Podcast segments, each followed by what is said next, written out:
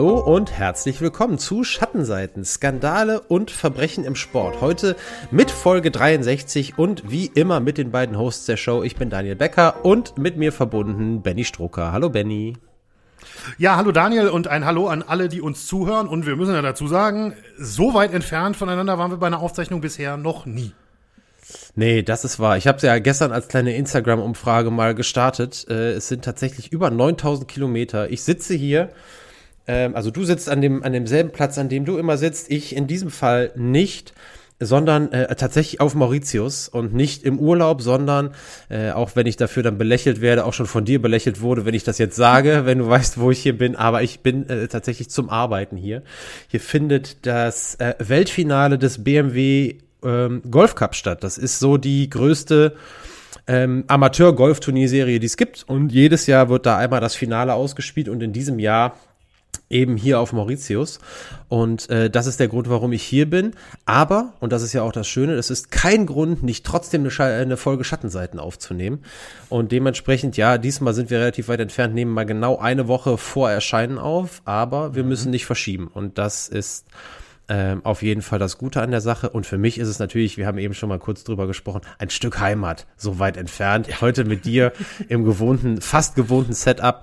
Äh, Schattenseiten aufzunehmen, fast gewohntes Setup tatsächlich. Ich habe mich nicht getraut, mein normales Mikro mitzunehmen, aus Angst, da passiert irgendwas mit und habe das Mikro mitgenommen, mit dem wir Schattenseiten angefangen haben, damals, zumindest auf meiner Seite. Habe aber ein paar Tonchecks gemacht und finde, das ist zumindest mal gemessen an der Entfernung, die wir auch haben, wo man denkt, es ist vielleicht eine Sondersituation, glaube ich immer noch äh, absolut äh, gut. Aber äh, wer ganz feine Gehörgänge hat, der wird auf jeden Fall auf meiner Seite einen Unterschied vor, äh, oder vorfinden.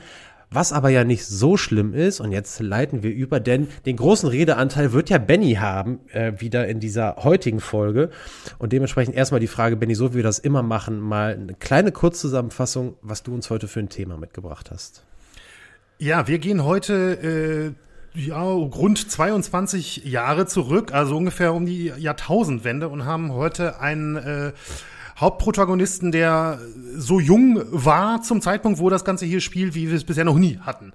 Na, und das heißt, wir sind im Bereich Kinder- und Schrägstrich Jugendsport ähm, und da geht es um einen Betrug in der sogenannten Little League World Series und das ist quasi ein ähm, Baseballturnier für Kinder und ähm, ich erkläre gleich erstmal, also wir fangen nicht ganz so klassisch an wie sonst, sondern ich erkläre gleich erstmal, überhaupt, warum es diese Little League World Series gibt und warum das überhaupt so ein Riesending ist. Denn ich gehe jetzt einfach mal spontan davon aus, dass es wahrscheinlich viele Menschen in Deutschland gar nicht kennen und entsprechend den Fall auch gar nicht kennen.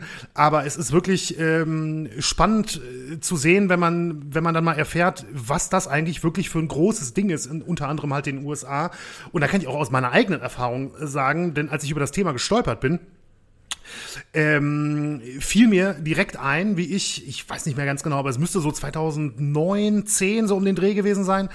Ähm, damals auf Sky gab es ähm, den, den Sender ESPN America, hieß der. Der wurde, glaube ich, meines Wissens nach extra für Europa produziert. Ähm, Daniel nickt schon quasi, ähm, also jetzt kein Streamingdienst oder so, sondern normaler TV-Sender und da lief den ganzen Tag irgendwelcher US-Sport, abends dann meistens live und in der Nacht natürlich und so.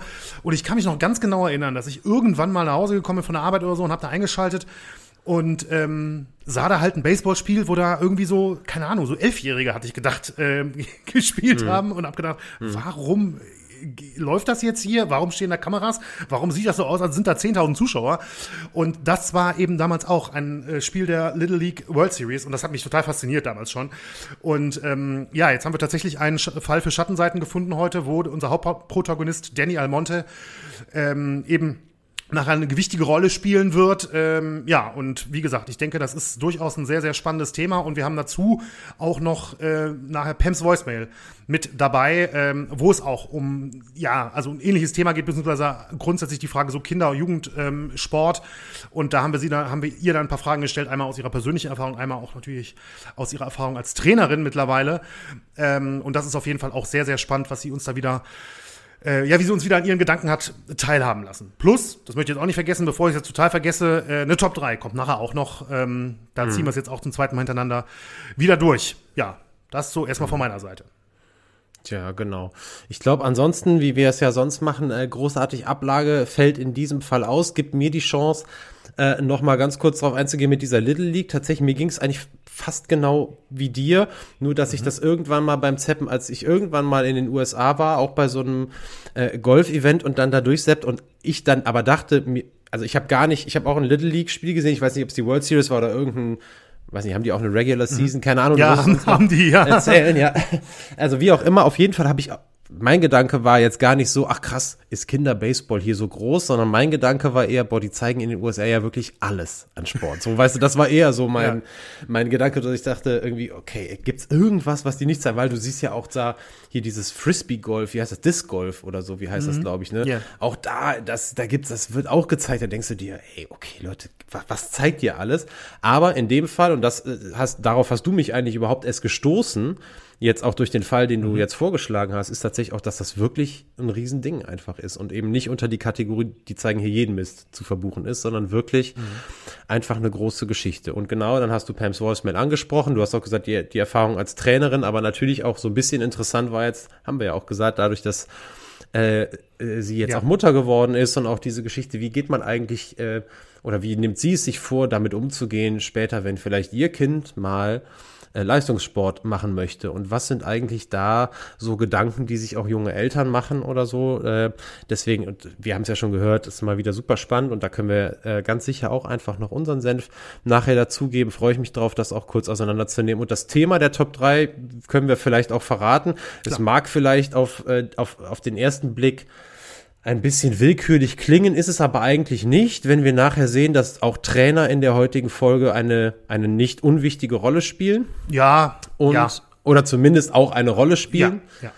Ähm, dann haben wir uns gedacht, ey, wir hatten doch mal auch einen Vorschlag äh, dass wir mal die Top 3 Trainer machen. Und der hat uns damals beiden sehr gut gefallen. Ehrlicherweise weiß ich leider gerade nicht mehr, von wem er kam. Ich habe es mir auch nicht notiert, ja. Ja, nichtsdestotrotz ist es auf jeden Fall so, dass wir gedacht haben, ach komm, äh, zumindest wenn man einen etwas größeren Bogen spannt, passt auch dieses Thema noch dazu. Wir stellen also in den Top 3 unsere all-time favorite größten Trainer Sportarten übergreifend vor. Unsere ganz persönlichen, also nicht die äh, die, äh, wie, wie sagen wir, die Sports Illustrated List, sondern die Benny und Daniel Personal Favorite List. Genau. Also das war jetzt die Vorrede zu äh, Danny Almonte. Dementsprechend würde ich sagen, Benny, was auch immer dein erster Punkt ist in, im Skript, leg los.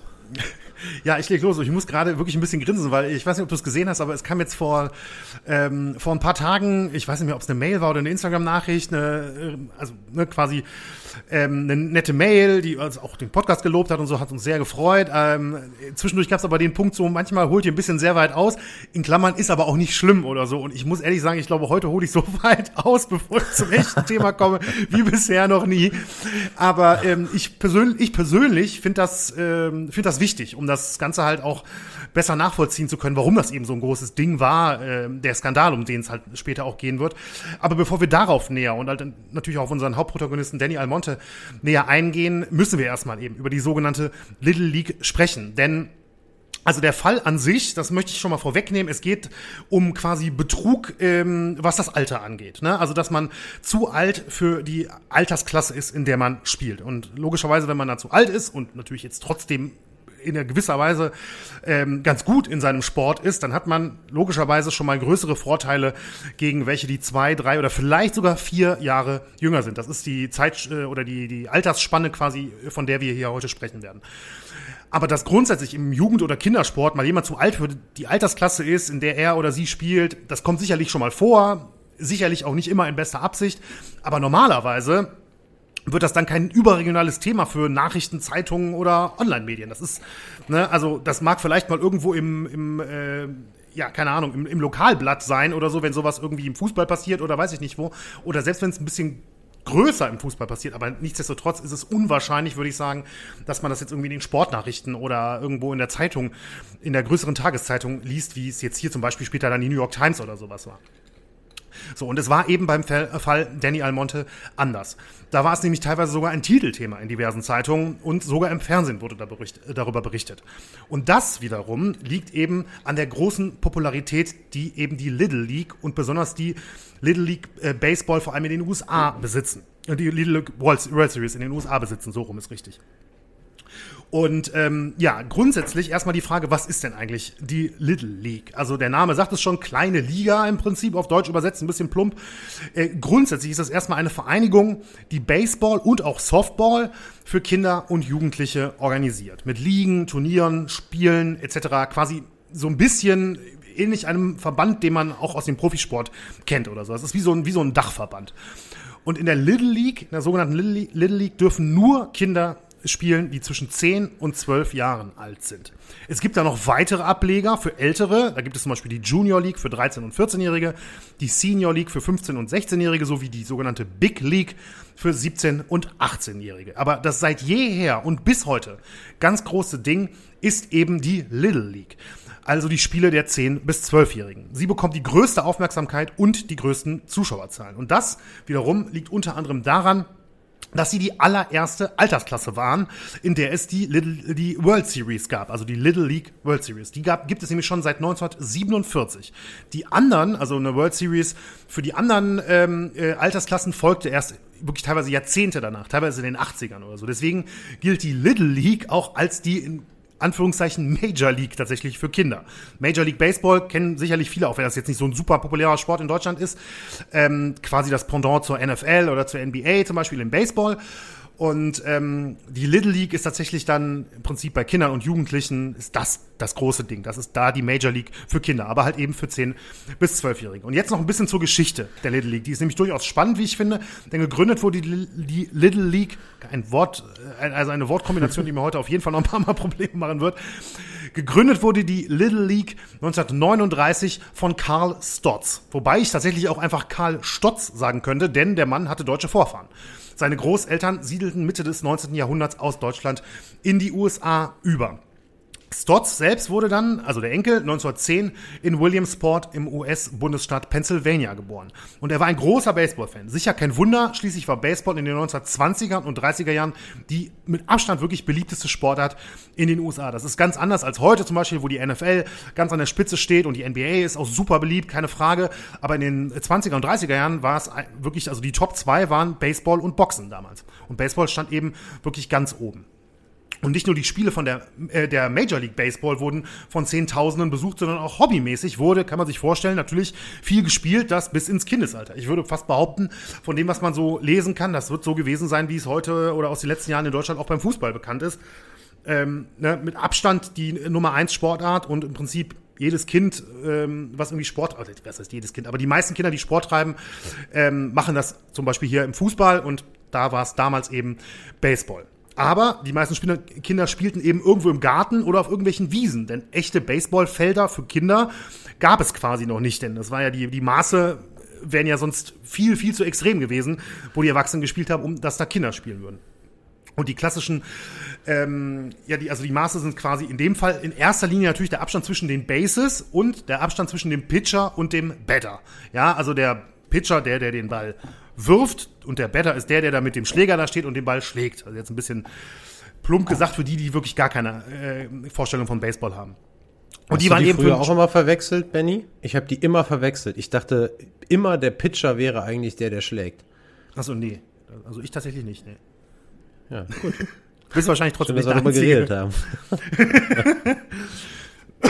Auf jeden Fall die Abstände ähm, kann man sich vorstellen, auf einem äh, normalen Profi-Baseball-Feld für Erwachsene waren für ein Spiel zwischen Kindern, gerade wenn die 10, 11, 12 sind, natürlich zu groß. Daher beschränken sich die Spiele der Kinder meistens eigentlich nur auf so ein Fangen und Werfen mit Handschuh. Das kennt man ja manchmal auch aus Filmen oder sowas im Vorgarten. Ähm, und vielleicht auch mal schlagen, klar. Es gab da tatsächlich schon erste Versuche, auch so in den 10er und 20er Jahren, ähm, Baseball für Jugendliche mit Mannschaften und Ligen zu organisieren, aber diese scheiterten meist nach wenigen Jahren schon, denn das größte Problem waren tatsächlich nur nicht mal die fehlenden Plätze für Kinder und Jugendliche, sondern vor allem das fehlende Equipment. Denn gespielt wurde in dem Alter quasi nur mit den Sachen, die für die Erwachsenen nicht mehr gut genug waren, weil was kaputt war oder wie auch immer. Und die war natürlich, kann man sich vorstellen, deutlich zu groß und vielleicht auch zu schwer in vielen Fällen für die Kinder. Die hatten, bräuchten ja dann später, heute kennt man das anders, die haben ja eigene äh, Baseballschläger, die haben ja eine andere Größe als die jetzt zum Beispiel, mit denen die Profis bei den, bei den Herren spielen. Doch in den 1930er Jahren kam dann eben Carl Stotz ins Spiel.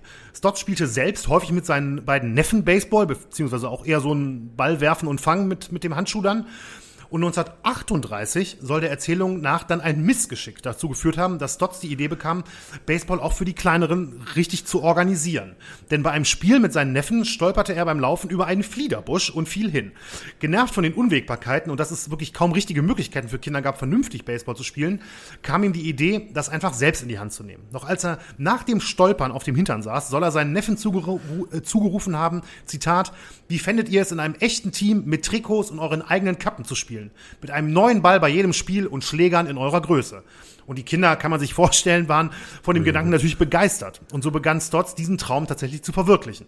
Und es wurde zunächst ein echtes Family-Business, denn äh, er konnte seine Frau Grace sowie seinen Bruder George und dessen Frau für die Idee begeistern. Und dann fingen sie an, das Ganze zu organisieren. Sie machten sich an die Arbeit und das quasi in direkter Zusammenarbeit mit den Kindern aus der Nachbarschaft, die regelmäßig Baseball spielten. So versuchten sie passendes Equipment für die Kinder zu finden, suchten Sponsoren, um die äh, Kosten zu decken, entwickelten eine Spielfeldgröße in Zusammenarbeit mit den Kindern und suchten Helfer, die von der Idee ebenfalls begeistert waren, um den Kindern Baseball als richtigen Sport beizubringen.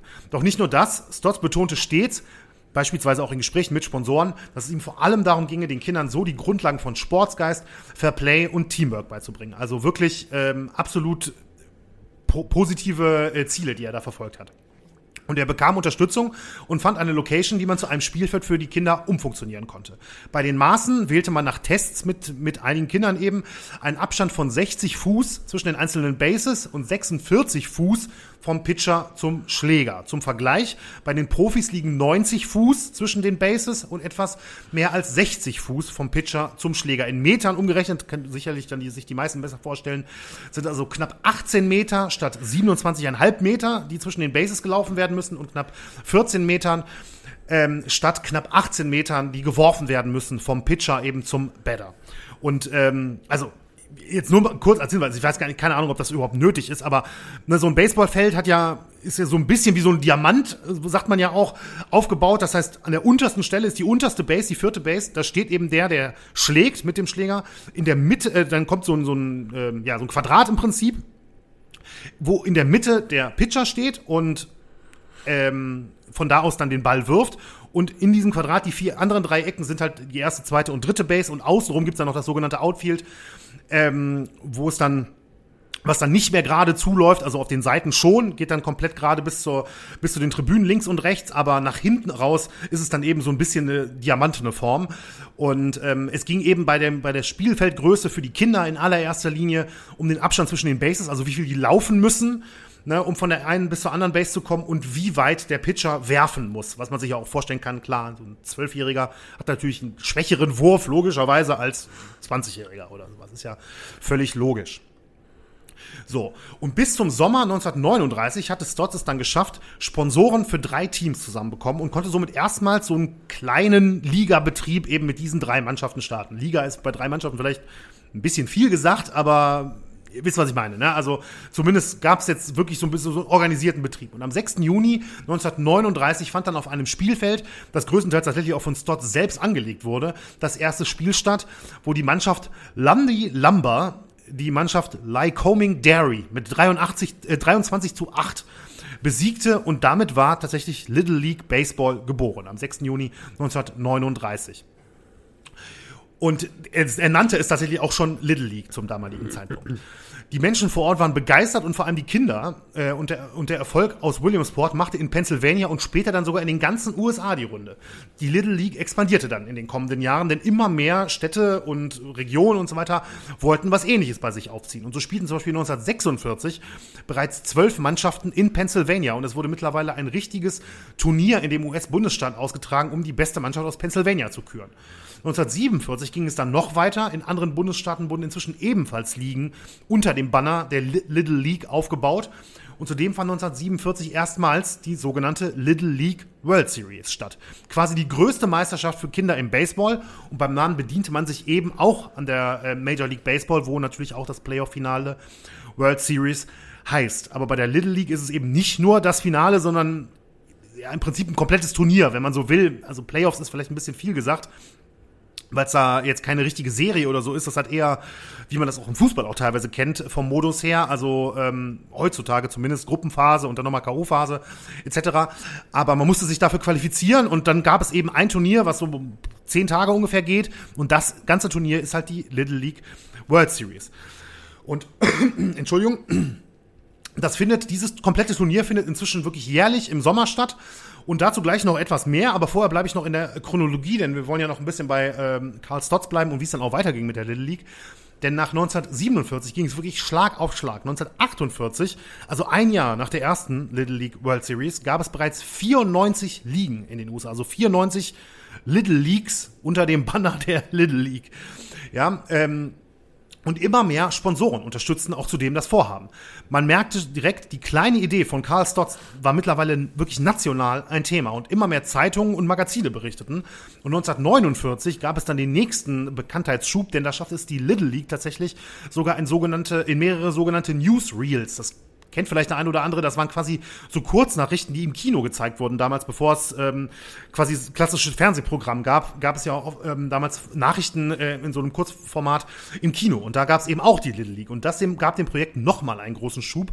Und Stotz bekam danach wirklich hunderte Anfragen von Leuten, die in ihren Orten ebenfalls Ligen äh, gründen wollten und sich auch der Little League anschließen wollten. Und vor allem die Little League World Series wurde danach jährlich zu einem großen Thema in den USA. 1953 schon wurde sie erstmals im TV und im Radio übertragen. Und 1953 kam auch mit Joey J zum ersten Mal, äh, erstmals ein Spieler, der Baseball in der Little League gelernt hatte, in die Major League Baseball und spielte danach bei den Milwaukee Braves. Also hatte man dann auch schon plötzlich einen Spieler, der jetzt Profi war, der vor einigen Jahren damals dann äh, in der Little League das, das Baseballspielen erlernt hatte. Aber, und das muss man auch sagen, das klang jetzt alles sehr positiv, diese positive Entwicklung führte auch zu einem Bruch, denn die Little League wurde in der Zeit wirklich massiv äh, kommerzialisiert in den 50er Jahren und das störte vor allem den Gründer Karl Stotz, der ja immer noch viel zu sagen hatte, der war Präsident noch zu der damaligen Zeit. Und er bemängelte eben, dass sich die Little League immer mehr zu einer unpersönlichen nationalen Organisation entwickeln und sich von der ursprünglichen Idee, ich hatte es ja vorhin gesagt, Teamgeist, ähm, Sportsgeist, Fair Play entfernen würde. Im November 55 zog er daher dann die Reißleine und verließ die Little League mit der Begründung, dass er die Entwicklung und die Werte, für die die Liga mittlerweile stehe, nicht mehr mit seinem Gewissen vereinbaren könnte. Er gründete später tatsächlich selber in äh, seiner nach seiner ursprünglichen Idee nochmal eine weitere Kinder- und Jugendliga in seiner Heimatstadt Williamsport, die auch lange Zeit ähm, Bestand hatte, und baute dort auch sein eigenes Museum. Darin befand sich sogar in einem Glaskasten angeblich der originale Fliederbusch, über den er damals gestolpert sein soll in den 30er Jahren. Finde ich ja immer toll, sowas. Ja, Stott selbst starb dann 1992 im Alter von 82 Jahren an einem Herzinfarkt in einem Krankenhaus im Williamsport. Aber jetzt machen wir wieder ein paar äh, Schritte zurück. Die Little League selbst hörte nach dem Rücktritt von Stotts nicht aufzuwachsen, ganz im Gegenteil. Denn schon 1955 gab es Little League Baseball in allen damals 48 US-Bundesstaaten. Und 1955, auch lustiger Fun Fact eigentlich so, über die ich gestolpert bin, da begann auch ein später sehr prominenter Mann der Weltpolitik seine Little League Baseball-Karriere, nämlich der spätere US-Präsident George W. Bush, äh, Bush spielte damals in der Little League in Texas Baseball. Mhm. Aber, und das ist auch ganz wichtig, in den späten 1950er Jahren expandierte die Liga sogar über die Grenzen der USA hinaus und auch in anderen Ländern wurde inzwischen Little League Baseball nach dem US-Vorbild gespielt und auch tatsächlich unter dem Dach der Little League. So gewann 1957 das Team aus Monterey in Mexiko die Little League World Series als erstes Nicht-US-Team und 1960 schafft es eine Mannschaft aus West-Berlin in die Little League World Series und war damit die erste Mannschaft aus Europa, die es in das Endturnier schaffte. Auch finde ich total beachtlich, muss ich sagen, habe ich noch nie gehört. Boah, also ich hätte jetzt mit mit Mexiko und auch mit Kanada gerechnet, wo es wahrscheinlich mit Sicherheit das auch gibt. Aber aus West-Berlin, das ist ja, ja, das ist das. Und vor allem so Deutschland wäre das letzte Land, was ich genannt hätte dabei, ehrlicherweise. Ja. Ja, wirklich. Wahnsinn. Und es gab über die Jahre hinweg tatsächlich mehrere deutsche Teilnehmer. Auch, äh, also ich habe es jetzt, ich habe jetzt nicht notiert oder so, aber ich meine, ich meine, meiner Erinnerung nach war auch zweimal Kaiserslautern zum Beispiel da. Ne? Also wirklich ähm, verrückt. Ja, also Wahnsinn. absolut null drüber gewusst. Ja, und die Little League ist mittlerweile wirklich so ein großes Thema in den äh, Anfang der 1960er Jahre, dass US-Präsident John F. Kennedy dann 1962 sogar die sogenannte National Little League Week ein, einführt. Bin froh, dass ich das jetzt geschafft habe. Also seitdem gibt es quasi jedes Jahr im Juni in den USA eine Woche, die sich der Little League widmet. Mit vielen Programmen, Veranstaltungen, Spielen etc. im ganzen Land. Und zwar bis heute tatsächlich. Ne? Also jetzt schon seit knapp 60 Jahren gibt es die National Little League Week. Und die hat, ähm, die hängt noch nicht mal direkt mit der Little League World Series zusammen. Die ist nämlich im August, sondern tatsächlich im Juni so. Also man sieht wirklich, ist wirklich ein riesen, riesen Ding da.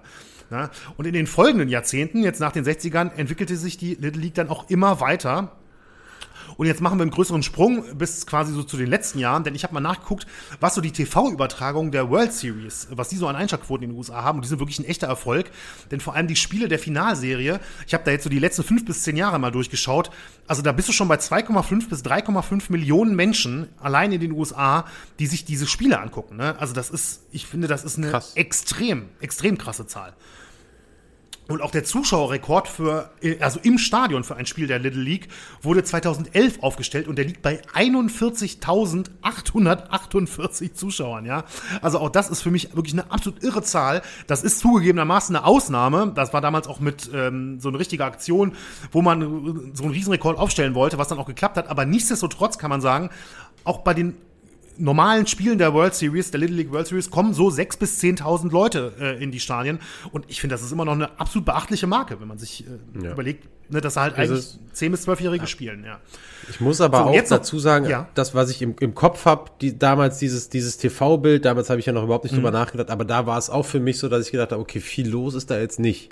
Ja, ja, nee, also, nee. Also, wobei, ne, also das, das ich ist weiß, sicherlich mal gesagt, so, mal nicht, so. Ja. was das für ein Spiel war. Ähm, aber da in meiner Erinnerung stand da kaum jemand überhaupt drumherum. Und das, äh, geschweige denn war das in einem Stadion mit großen Tribünen oder so. Mhm. Aber ähm, es ist ja ohnehin dann so, das ist, mag, es gibt auch Sportarten, die in erster Linie halt im TV groß sind oder so, ne? Und ja. eben nicht nur so vor Ort. Klar, in der MLB, Major League Baseball, sieht das wieder anders aus. Ah, wobei auch nicht immer, da gibt es auch viele Spiele, die, die leer sind. Aber gut, Richtig, gerade so die Mittagsspiele unter der Woche, die sind teilweise leer. Und ich habe auch ja. einiges darüber gelesen, wie, also zumindest wenn es dann in die äh, Little League World Series geht, also da haben die Einschaltquoten, die müssen sich vor den MLB-Spielen äh, in der Regular Season zumindest nicht verstecken. Ne? Also die stecken die sogar mhm. teilweise in die Tasche. Also da muss, muss die MLB schon in die Playoffs kommen, dass sie da safe drüber ist, so was die Zahlen angeht. Das ist schon, das ist schon beachtlich. So, und jetzt noch ein bisschen zum Modus der ähm, Little League, beziehungsweise der Little League World Series dann auch. Es gibt ähm, für diese World Series, das ist, ich habe es ja eben schon mal gesagt, das sind so zehn Tage im August jedes Jahr. Ähm, und dafür gibt es jedes Jahr weltweit Qualifikationsturniere, wo sich Teams aus einzelnen Regionen eben dann über mehrere Schritte für diese World Series qualifizieren können. Ja, das ist, man könnte das tatsächlich sogar, also im Gegensatz zu zum Beispiel, wie die Major League Baseball sich World Series nennt und dann ist es eigentlich nur der, das Finale der Liga in den USA, kann man hier, könnte man tatsächlich sagen, es ist wirklich eine World Series, beziehungsweise es ist wirklich eine Weltmeisterschaft im Kinderbaseball, so im Endeffekt. Ne? Denn wie gesagt, es kommen auch dann, es gibt Qualifikationsturniere in Europa und in Asien etc. Also wirklich, also ich, ich will jetzt nicht sagen auf der ganzen Welt, aber zumindest extrem weit verbreitet auf der Welt. Und ähm, es gibt eben Nehmen wir jetzt mal das Beispiel aus den USA. Es gibt dann regionale Ligen, zum Beispiel gibt es in New York eine Little League und daraus, die spielen dann das, die spielen dann das Jahr so eine reguläre Saison und aus der kommt dann allerdings nicht zum Beispiel die beste Mannschaft oder sowas, sondern aus der versucht es dann so eine All-Star-Mannschaft die dann zusammengesetzt wird aus den besten Kindern von da, die versucht es dann in die World Series zu machen, äh, die versucht dann in die World Series zu kommen. Und so ist das im Prinzip überall. Ne?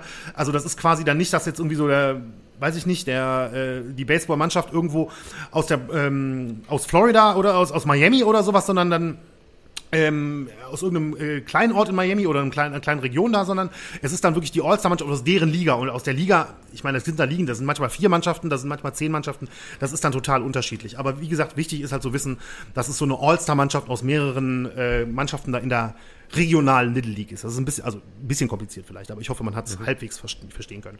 So, ich habe es eben schon mal gesagt, die Little League World Series findet dann jedes Jahr im August statt und ist wirklich mittlerweile ein großes Turnier und dauert so ungefähr anderthalb Wochen, also ungefähr zehn Tage. Jahrzehntelang fand dieses Turnier in Williamsport statt, also tatsächlich auch in dem Geburtsort von Karl äh, Stotts. Mittlerweile ist man immer noch sehr nah im nahegelegenen South Williamsport, wo es dann auch ein ähm, entsprechendes Stadion dafür gibt, wo entsprechend auch Leute reinpassen, wo dann wirklich die Spiele der Little League World Series stattfinden. Und der Modus, ich habe es vorhin schon mal angedeutet, aber der wurde tatsächlich über die Jahre mehrfach geändert. Lange Zeit nahmen acht Teams teil, die direkt in so einer K.O.-Phase ab Viertelfinale gegeneinander spielten. Später wurde die Zahl auf 16 Mannschaften erhöht. So war es auch bei unserem Fall der heutigen Folge 2001. Damals der Modus 16 Mannschaften, die erst in Vierergruppen, jeder gegen jeden spielten und dann die jeweils zwei besten Teams kamen dann ins Viertelfinale, wo dann eben K.O.-Phase weitergespielt wurde, klassisch bis zum Finale wo dann eben ein Team als World Series Champion feststeht. Also wirklich, wie man es auch aus dem Fußball kennt. Ich würde sogar behaupten, jetzt aus der, aus der Fußball-EM noch in den 90ern. Also ich weiß nicht, wie lange es 16 Mannschaften gab, aber ich glaube, es ist noch nicht so lange her. Und heute ist der Modus noch mal etwas anders. Es gibt mittlerweile 20 Teams, aber das würde jetzt auch zu weit führen. Ich muss jetzt auch mal hier äh, davon wegkommen, aber nur, dass man das so ein bisschen versteht. Und ich hoffe, es ist ähm, ja klar geworden, dass es wirklich ein großes Ding ist. Ne? Ähm, und deswegen, warum dieser Skandal, auf den wir jetzt dann gleich auch zu sprechen kommen, warum der so krassen, auch national Beachtung gefunden hat. Mhm. Ist es, also ist es und ich finde es auch, ich fand es mega interessant, ehrlicherweise, das über die das Little League zu hören. Ich habe echt, also wusste gar nichts, aber das ist, äh, das ist schon verrückt, muss ich sagen. Also es ist spannend teilweise wieder so. Es war jetzt so ein bisschen auch, wie so eine Geschichte. Ganz ehrlich, ich meine, wir haben auch noch, ja, aber also ich verstehe es auch total, weil wenn wir sagen, es gab einen, einen, Skandal von großer nationaler Bedeutung in dem Fall, muss man ja auch erstmal erklären, warum. Aber wir haben ja auch nachher noch eine Diskussion, vielleicht können wir auch nachher noch ein bisschen detaillierter auch so über, darüber sprechen. Ähm, schade, jetzt habe ich meinen Punkt ehrlicherweise wieder vergessen. War, glaube ich, interessant, aber so interessant dann auch wieder nicht blöd. War bestimmt. Egal, sorry. Aber ja, egal. Der wird dir gleich wieder einfallen. Fällt mir gleich bestimmt wieder ein, ja. So, bis dahin also bis Daniels Punkt wieder eingefallen, der, Daniel der Punkt ja. wieder eingefallen ist, ähm, widmen wir uns jetzt dann wirklich dem Hauptthema heute und ähm, nach der Einführung jetzt über die Little League, wo, wie gesagt, jetzt dann hoffentlich klar geworden ist, äh, warum das so ein großes Ding war, so ein bisschen die Hintergründe jetzt hoffentlich für die meisten klar sind, kommen wir jetzt dann zu Danny Almonte, zu äh, dem quasi Hauptprotagonisten. Und jetzt fange ich so an, wie ich oft schon äh, ganz am Anfang immer losgelegt habe bei einer Schattenseitenfolge, nämlich mit dem Satz, Danny Almonte wurde am 7. April 1987 als Danny Almonte Rojas in Moca in der Dominikanischen Republik geboren. Moca ist eine kleine Stadt mit rund 65.000 Einwohnern im Norden der Dominikanischen Republik. Und seine Eltern sind Felipe Almonte und Sonja Rojas.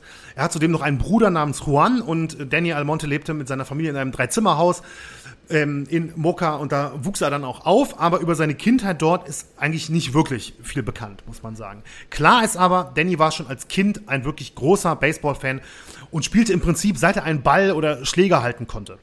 Das ist auch kein Wunder, denn sein Vater Felipe war selbst ein riesen Baseball-Fan und begeistert von dem Sport. Und 1992 gründete Felipe Almonte in Mokka sogar eine eigene Jugendliga unter seinem Namen.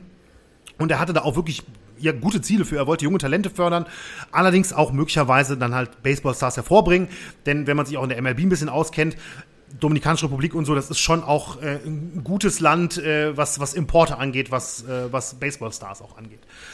Und Felipe wollte das eben auch mit seinem Sohn Danny machen. Das war allerdings zunächst eher unwahrscheinlich, denn Felipe und Dannys Mutter Sonja Rojas trennten sich Anfang der 1990er Jahre wieder. Und nicht nur das, sondern Felipe verließ 1995 sogar die Dominikanische Republik und zog in die Bronx in New York. Danny hingegen blieb zunächst in Mokka und verbrachte die nächsten Jahre seiner Kindheit bei seiner Mutter. Vater Felipe arbeitete in der Zwischenzeit in einem kleinen dominikanischen Lebensmittelgeschäft in der Bronx, aber 2000, dann im Jahr 2000, sollten Vater und Sohn wieder vereint werden. Genauer gesagt im Frühling 2000. Denn da folgte Danny Almonte seinem Vater nach New York. So, wer jetzt aufgepasst hat vorhin, ich habe gesagt, ja, ähm, 7. April 1987 geboren, das heißt im Frühling 2000 war Danny Almonte ungefähr 13 Jahre alt. Je nachdem, wo jetzt der Frühling genau ist. So, und wir, ich habe ja vorhin auch das Alter der League genannt, 10 bis 12. Das heißt, man merkt schon hier, da wird schon irgendwas nicht stimmen können, ja. So, das nur schon mal für den Hinterkopf.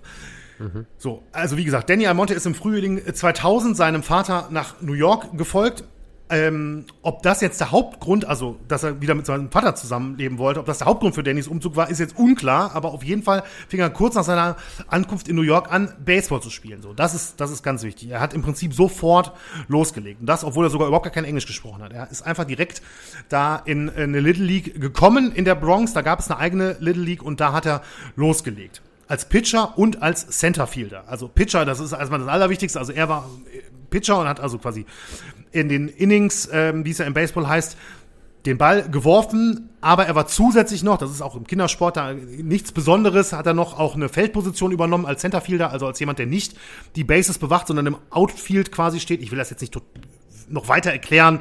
Wer da Interesse hat, kann da ja mal googeln oder sowas. Das wird jetzt wirklich, also glaube ich zumindest, wenn man jetzt noch bei den Positionen noch viel genauer wird, wird das jetzt wirklich weit wegführen. Wichtig ist nur, ähm, wichtig ist in erster Linie, dass der Pitcher war. Dass der Centerfielder war, ist sekundär. Das ist eine Info nebenbei. So, und die Little League in der Bronx hieß Rolando Paulinho Little League, benannt nach dem Gründer der Liga, Rolando Paulinho, einem Sportjournalisten für eine spanischsprachige Zeitung in New York. Und Paulinho war ebenfalls ein, Einwohn ein Einwanderer aus der Dominikanischen Republik und genauso wie Felipe Almonte und jetzt eben halt auch dessen Sohn Danny. Und Paulinho war ein anerkannter Mann in der dominikanischen Community von New York. Seine Arbeit mit den Kindern in der Baseballliga wurde hoch geschätzt und auch weil er eben Sponsorengelder heranschaffte, um alles zu finanzieren. Danny Almonte selbst, ich habe es eben schon gesagt, sprach kein Englisch, aber er spielte sofort Baseball dort und war schnell einer der Starspieler der Little League dort. Da ist es auch kein Wunder, dass er direkt im Sommer 2000 bei den Rolando Paulinho All-Stars im Qualifikationsturnier für die Little League World Series mitspielte. Also ich hatte es ja eben mal versucht zu erklären. Ne, es gibt dann diese regionalen Little Leagues und daraus wird dann diese All-Star-Mannschaft gemacht und aus der Rolando Paulinho Little League kam dann eben die Rolando Paulinho All-Stars. Und die nahmen eben am Qualifikationsturnier für die Little League World Series 2000 teil. Und für das Team aus der Bronx in New York wurde Danny dann schnell zu einer wichtigen Stütze und er spielte auch ein starkes Turnier. Ähm, das, das Team hatte allerdings noch eine andere Besonderheit, denn sie spielten ihre Heimspiele quasi im Schatten der großen New York Yankees, nämlich im Schatten des Yankee Stadium. Denn auch die New York Yankees, sicherlich ein Team, was, was die meisten kennen werden, die kommen ja aus der Bronx. Und deswegen, und die haben eben den Spitznamen die Bronx Bombers. Und so kam eben das Little League Team, bekam dann den Spitznamen die Baby Bombers. Ja, also was ja irgendwie auch passend ist, ähm, weil sie halt auch so nah an dem, an dem Yankees Stadion waren. Also, und diese Baby Bombers spielten eben schon 2000 ein starkes Qualifikationsturnier für die Ostregion der USA, wohlgemerkt mehrere Bundesstaaten umfassend, also wirklich schon ähm, ja, also schon wirklich äh, hohe Qualität auf jeden Fall. Also es war jetzt nicht nur ähm, New York oder so, sondern es war wirklich ein Großteil der Ostküste gewesen. Und Danny Almonte zeigte bei diesen Spielen gute Leistung. Mit vermeintlich, muss ich das ja sagen, elf Jahren galt er schnell als einer der ganz großen Talente im Little League Baseball. Warum vermeintlich elf Jahren, weil wir nachher noch erfahren. Aber wie gesagt, er war eigentlich schon 13, aber er spielte hier als Elfjähriger. So, die Baby, Baby Bombers kamen sogar bis ins Finale des Qualifikationsturniers, wo sie dann aber knapp mit 0 zu 1 gegen das Team aus Goffstown in New Hampshire verloren und das Team fuhr danach wieder nach Hause. Also die Qualifikation für die Little League World Series hatte nicht geklappt.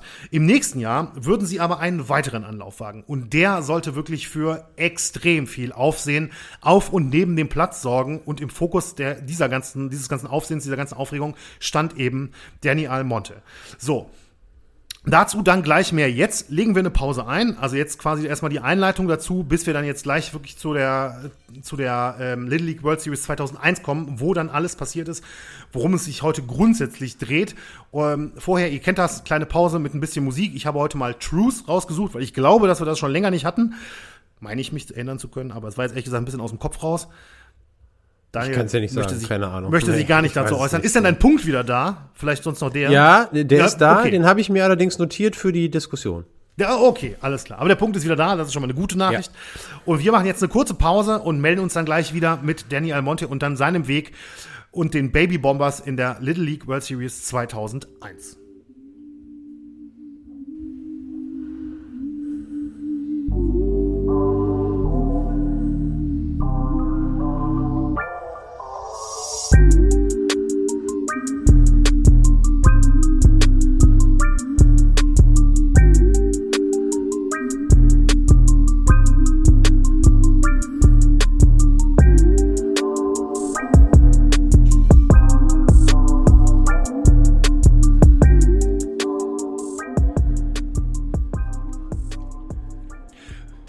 So, da sind wir wieder. Das war Truth von unserem Kollegen Mick.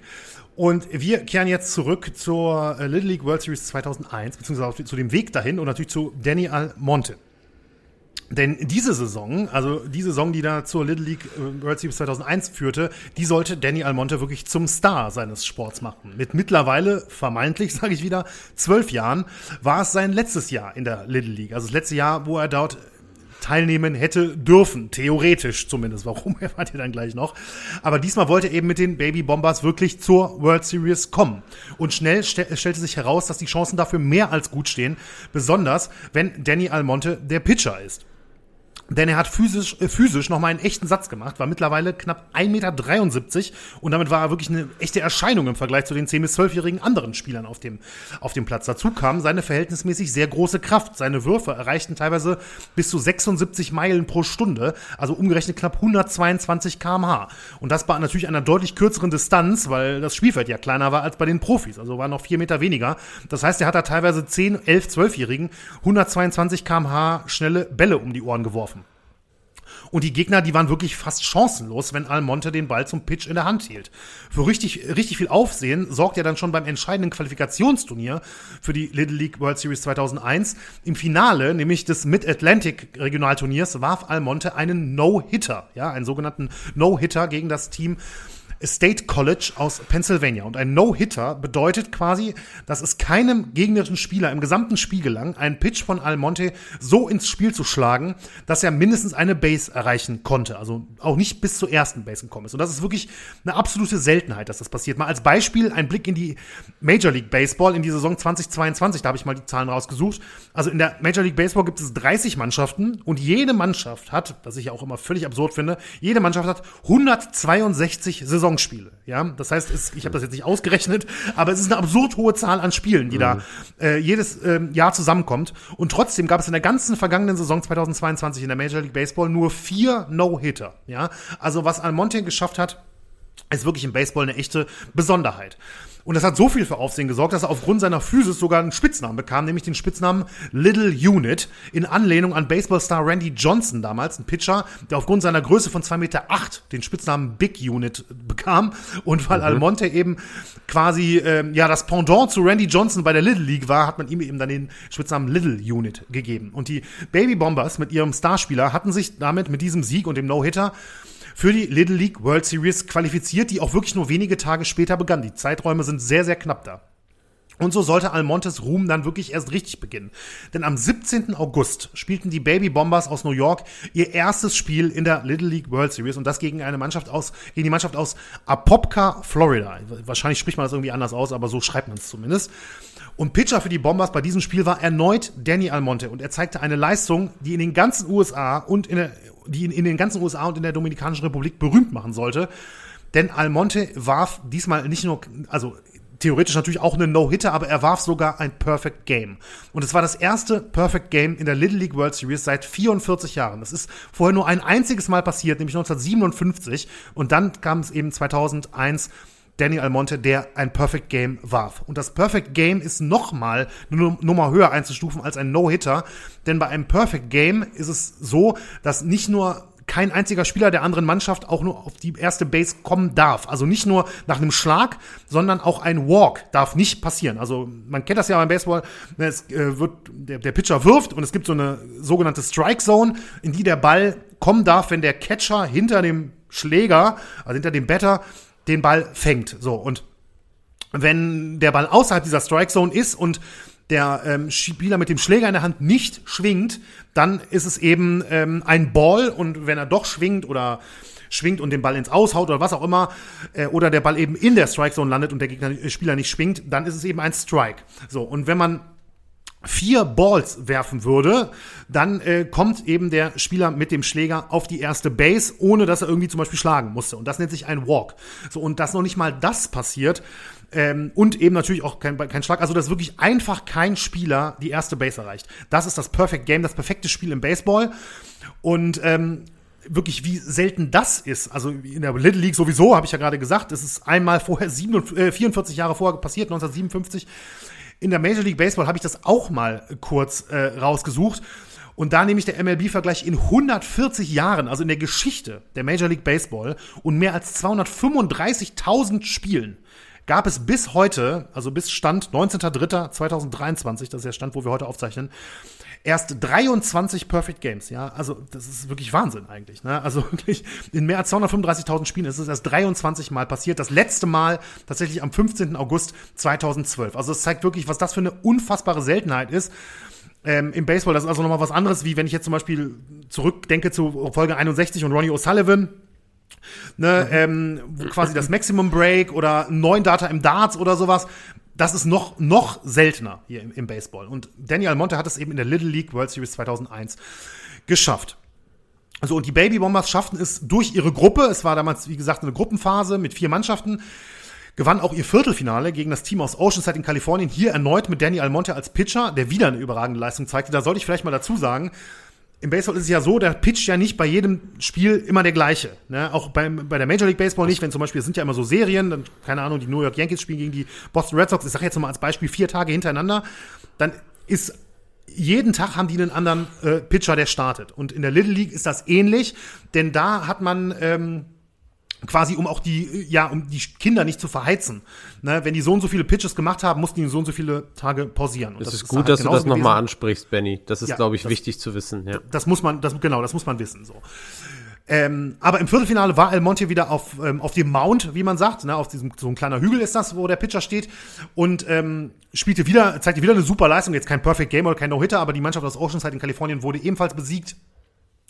Und äh, man zog ins Halbfinale ein. Und Almonte war wirklich, war die Sensation dieses, nicht nur des Teams, aber die Sensation dieses Turniers. Es kam sogar so weit, dass sein Lieblingsspieler, also sein Lieblings-Baseballspieler, ein sogenannter, äh, äh ein sogenannter, Ken Griffey Jr., der ist nicht so genannt, der heißt so.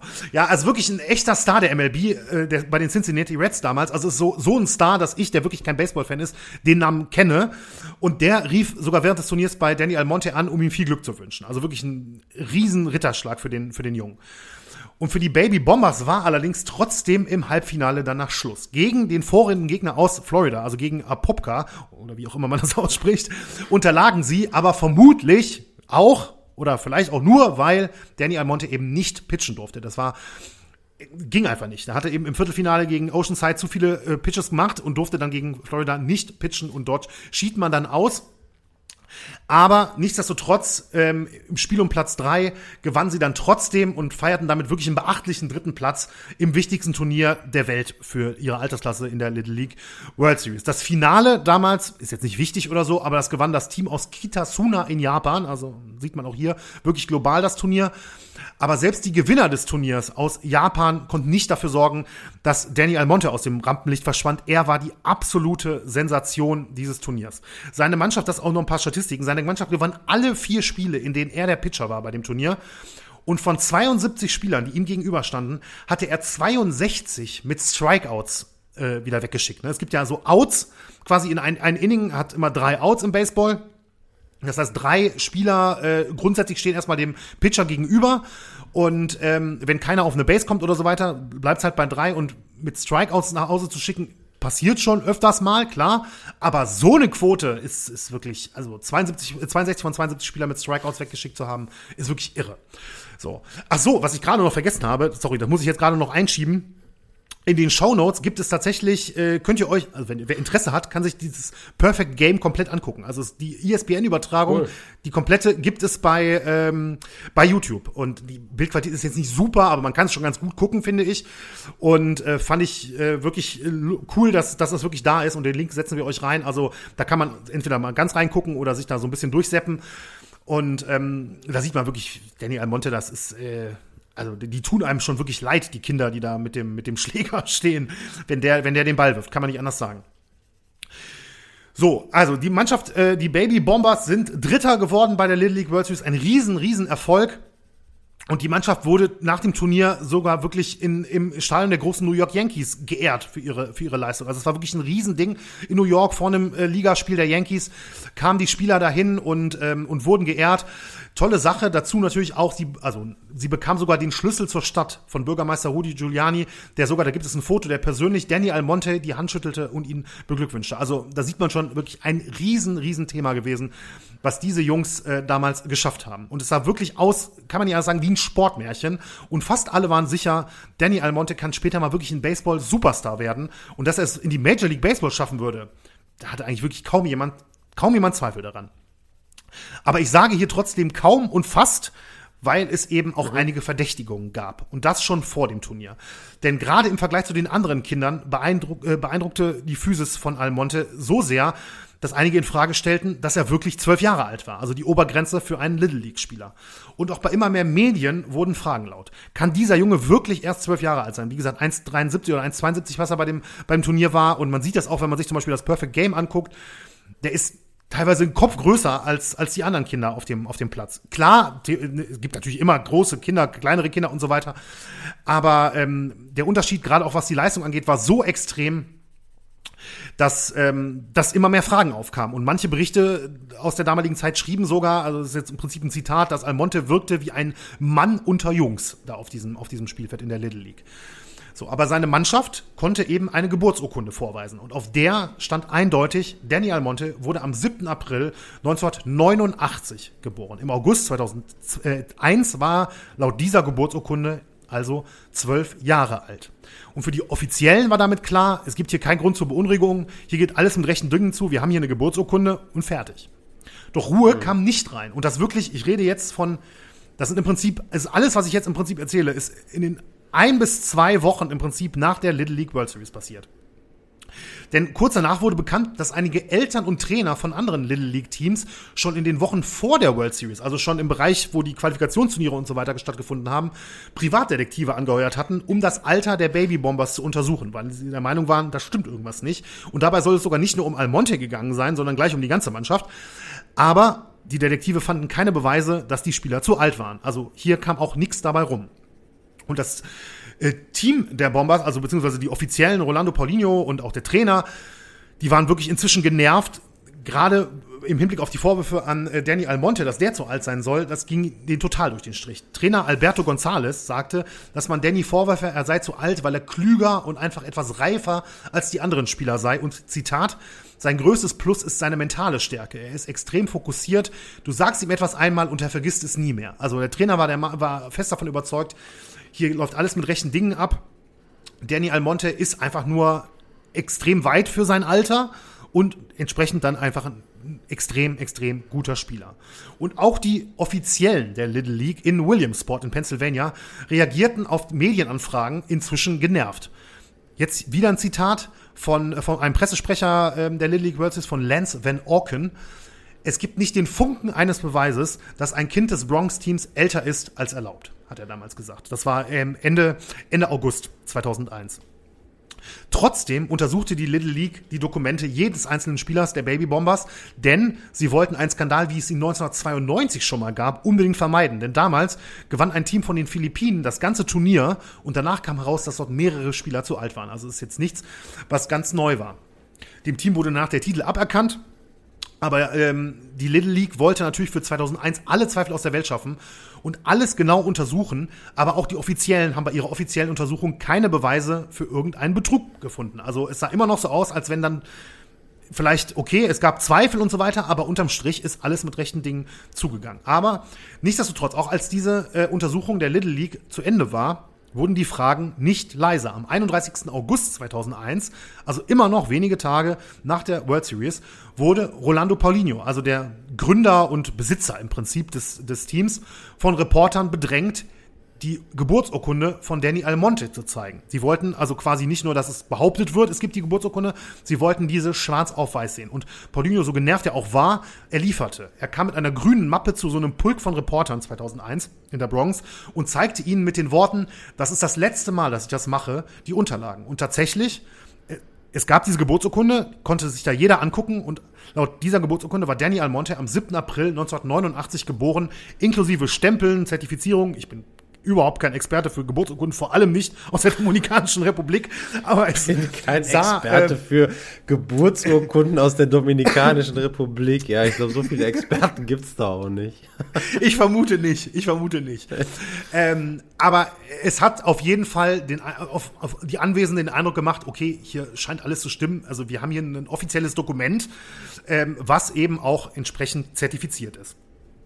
Im Hintergrund lief allerdings bereits seit, ich weiß nicht wie vielen Tagen, aber seit ein paar Tagen eine andere Untersuchung des Falls. Und diesmal waren es nicht Detektive, sondern Investigativjournalisten des Magazins Sports Illustrated, die sich Danny Almonte genauer anschauten.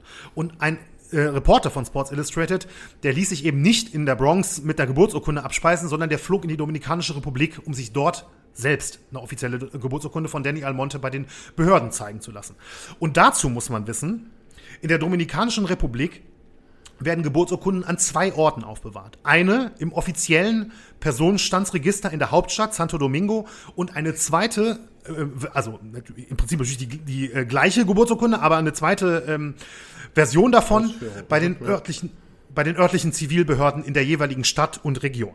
So, und der äh, Reporter schaute zuerst in Santo Domingo nach und tatsächlich auch hier gab es eine Geburtsurkunde von Danny Almonte und nicht nur das, eine Geburtsurkunde mit dem Geburtsdatum 7. April 1989. Also auch auf dieser Geburtsurkunde, die in Santo Domingo hinterlegt war, stimmte es genau so, wie es in der Bronx gezeigt wurde und laut der Danny Almonte zwölf Jahre alt war. Danach reiste der Reporter dann nach Mokka, also in den Geburtsort von Danny Almonte und ließ sich dort bei den zivilen Behörden Almontes Geburtsurkunde zum Abgleich aushändigen. Dort stand dann aber ein anderes Datum. Es war zwar auch der 7. April, aber eben nicht 1989, sondern 1987. So, jetzt gab es die Diskrepanz von zwei Jahren. Es gab also zwei Geburtsurkunden mit zwei unterschiedlichen Geburtsjahren. Wie konnte das sein, fragte man sich natürlich. Das kam kurz danach heraus. Denn offenbar wurde die erste und echte Geburtsurkunde, also die vom 7. April 1987, ähm, von Danny Almonte, die wurde von seinem Vater Felipe 1984, äh, 1994, 1994 angemeldet. Da hatte er die Geburt des Sohnes angemeldet. Dazu muss man auch wissen, das habe ich extra nachgeguckt, dass eine Geburt erst mehrere Jahre später angemeldet wird, ist in der Dominikanischen Republik wirklich überhaupt nicht ungewöhnlich. Also in dem Fall waren es ja sieben Jahre nach der Geburt, wurde, erst, wurde die Geburt erst angemeldet und die Geburtsurkunde ausgestellt. Und das fand eben 1984 statt für die Geburtsurkunde mit dem Jahr 1987. Bis hierhin stimmte also noch alles. Dann kam aber heraus, dass eine zweite Geburtsurkunde mit dem Geburtsjahr 1989 am 21. März 2000 ausgestellt wurde. Also wenige Wochen, bevor Danny Almonte überhaupt in die USA kam und seine wirklich spektakuläre Karriere in der Little League startete. Nur diesmal hatte Felipe bei der Anmeldung seines Sohns, seines Sohns eben zwei Jahre, äh, seinen Sohn eben zwei Jahre jünger gemacht, wodurch dieser wiederum laut diesem Dokument noch Little League spielen durfte. Das heißt, der, ähm, Felipe Almonte, der Vater von Danny Almonte, hat seinen Sohn zweimal, äh, die Geburt seines Sohnes zweimal angemeldet mit zwei unterschiedlichen Geburtsjahren. Und ich sag mal so, dass die zweite äh, Geburtsurkunde mit dem Jahr 89 so kurz, bevor Danny Almonte dann Little League Baseball gespielt hat, ausgestellt wurde, ist jetzt wahrscheinlich kein Zufall. Ja, das, äh, also dass die Daten so nah beieinander liegen. So, als das dann äh, Sports Illustrated rausgefunden hatte, beziehungsweise die Reporter, ließ die, das Magazin die Bombe platzen und äh, brachte eine Geschichte raus mit dem Namen dann One for the Ages, unter, war die Überschrift in, im, im Magazin und sie konfrontierten auch Orlando Paulinho damit für diese Geschichte.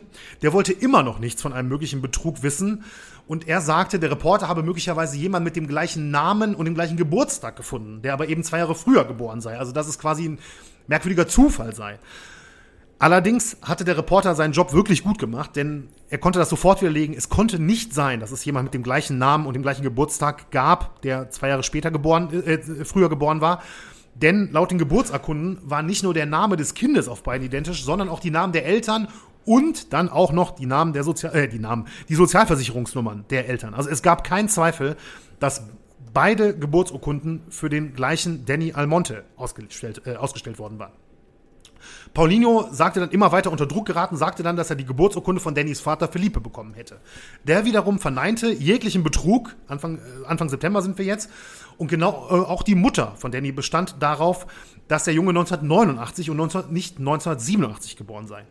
In der Dominikanischen Republik brachte das ganze Thema mittlerweile, schlug das ganze Thema mittlerweile auch große Wellen, denn Danny Almonte war dort wirklich ein Star mittlerweile.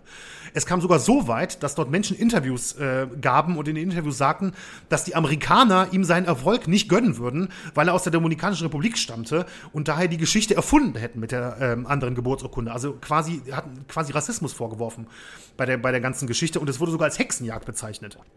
Es gab wirklich Demonstrationen in der Dominikanischen Republik, wo Leute auf die Straße gingen und laut er ist zwölf, er ist zwölf skandierten. Also muss man sich mal vorstellen, was das für Wellen geschlagen hat. Ne? Also, mhm. Finde ich wirklich irre, muss ich sagen. Aber das Kartenhaus brach wirklich Stück für Stück zusammen. Kurz darauf gab es eine Untersuchung in der Dominikanischen Republik, eine offizielle Untersuchung, ähm, quasi von äh, Leuten aus der Regierung. Und man befragte auch Personen, die eben die 1989er Geburtsurkunde unterschrieben hatten oder unterschrieben haben sollten. Und diese Personen sagten aus, dass sie die Eltern von Danny Almonte noch nie gesehen haben und dass sie diese Geburtsurkunde niemals unterschrieben hatten.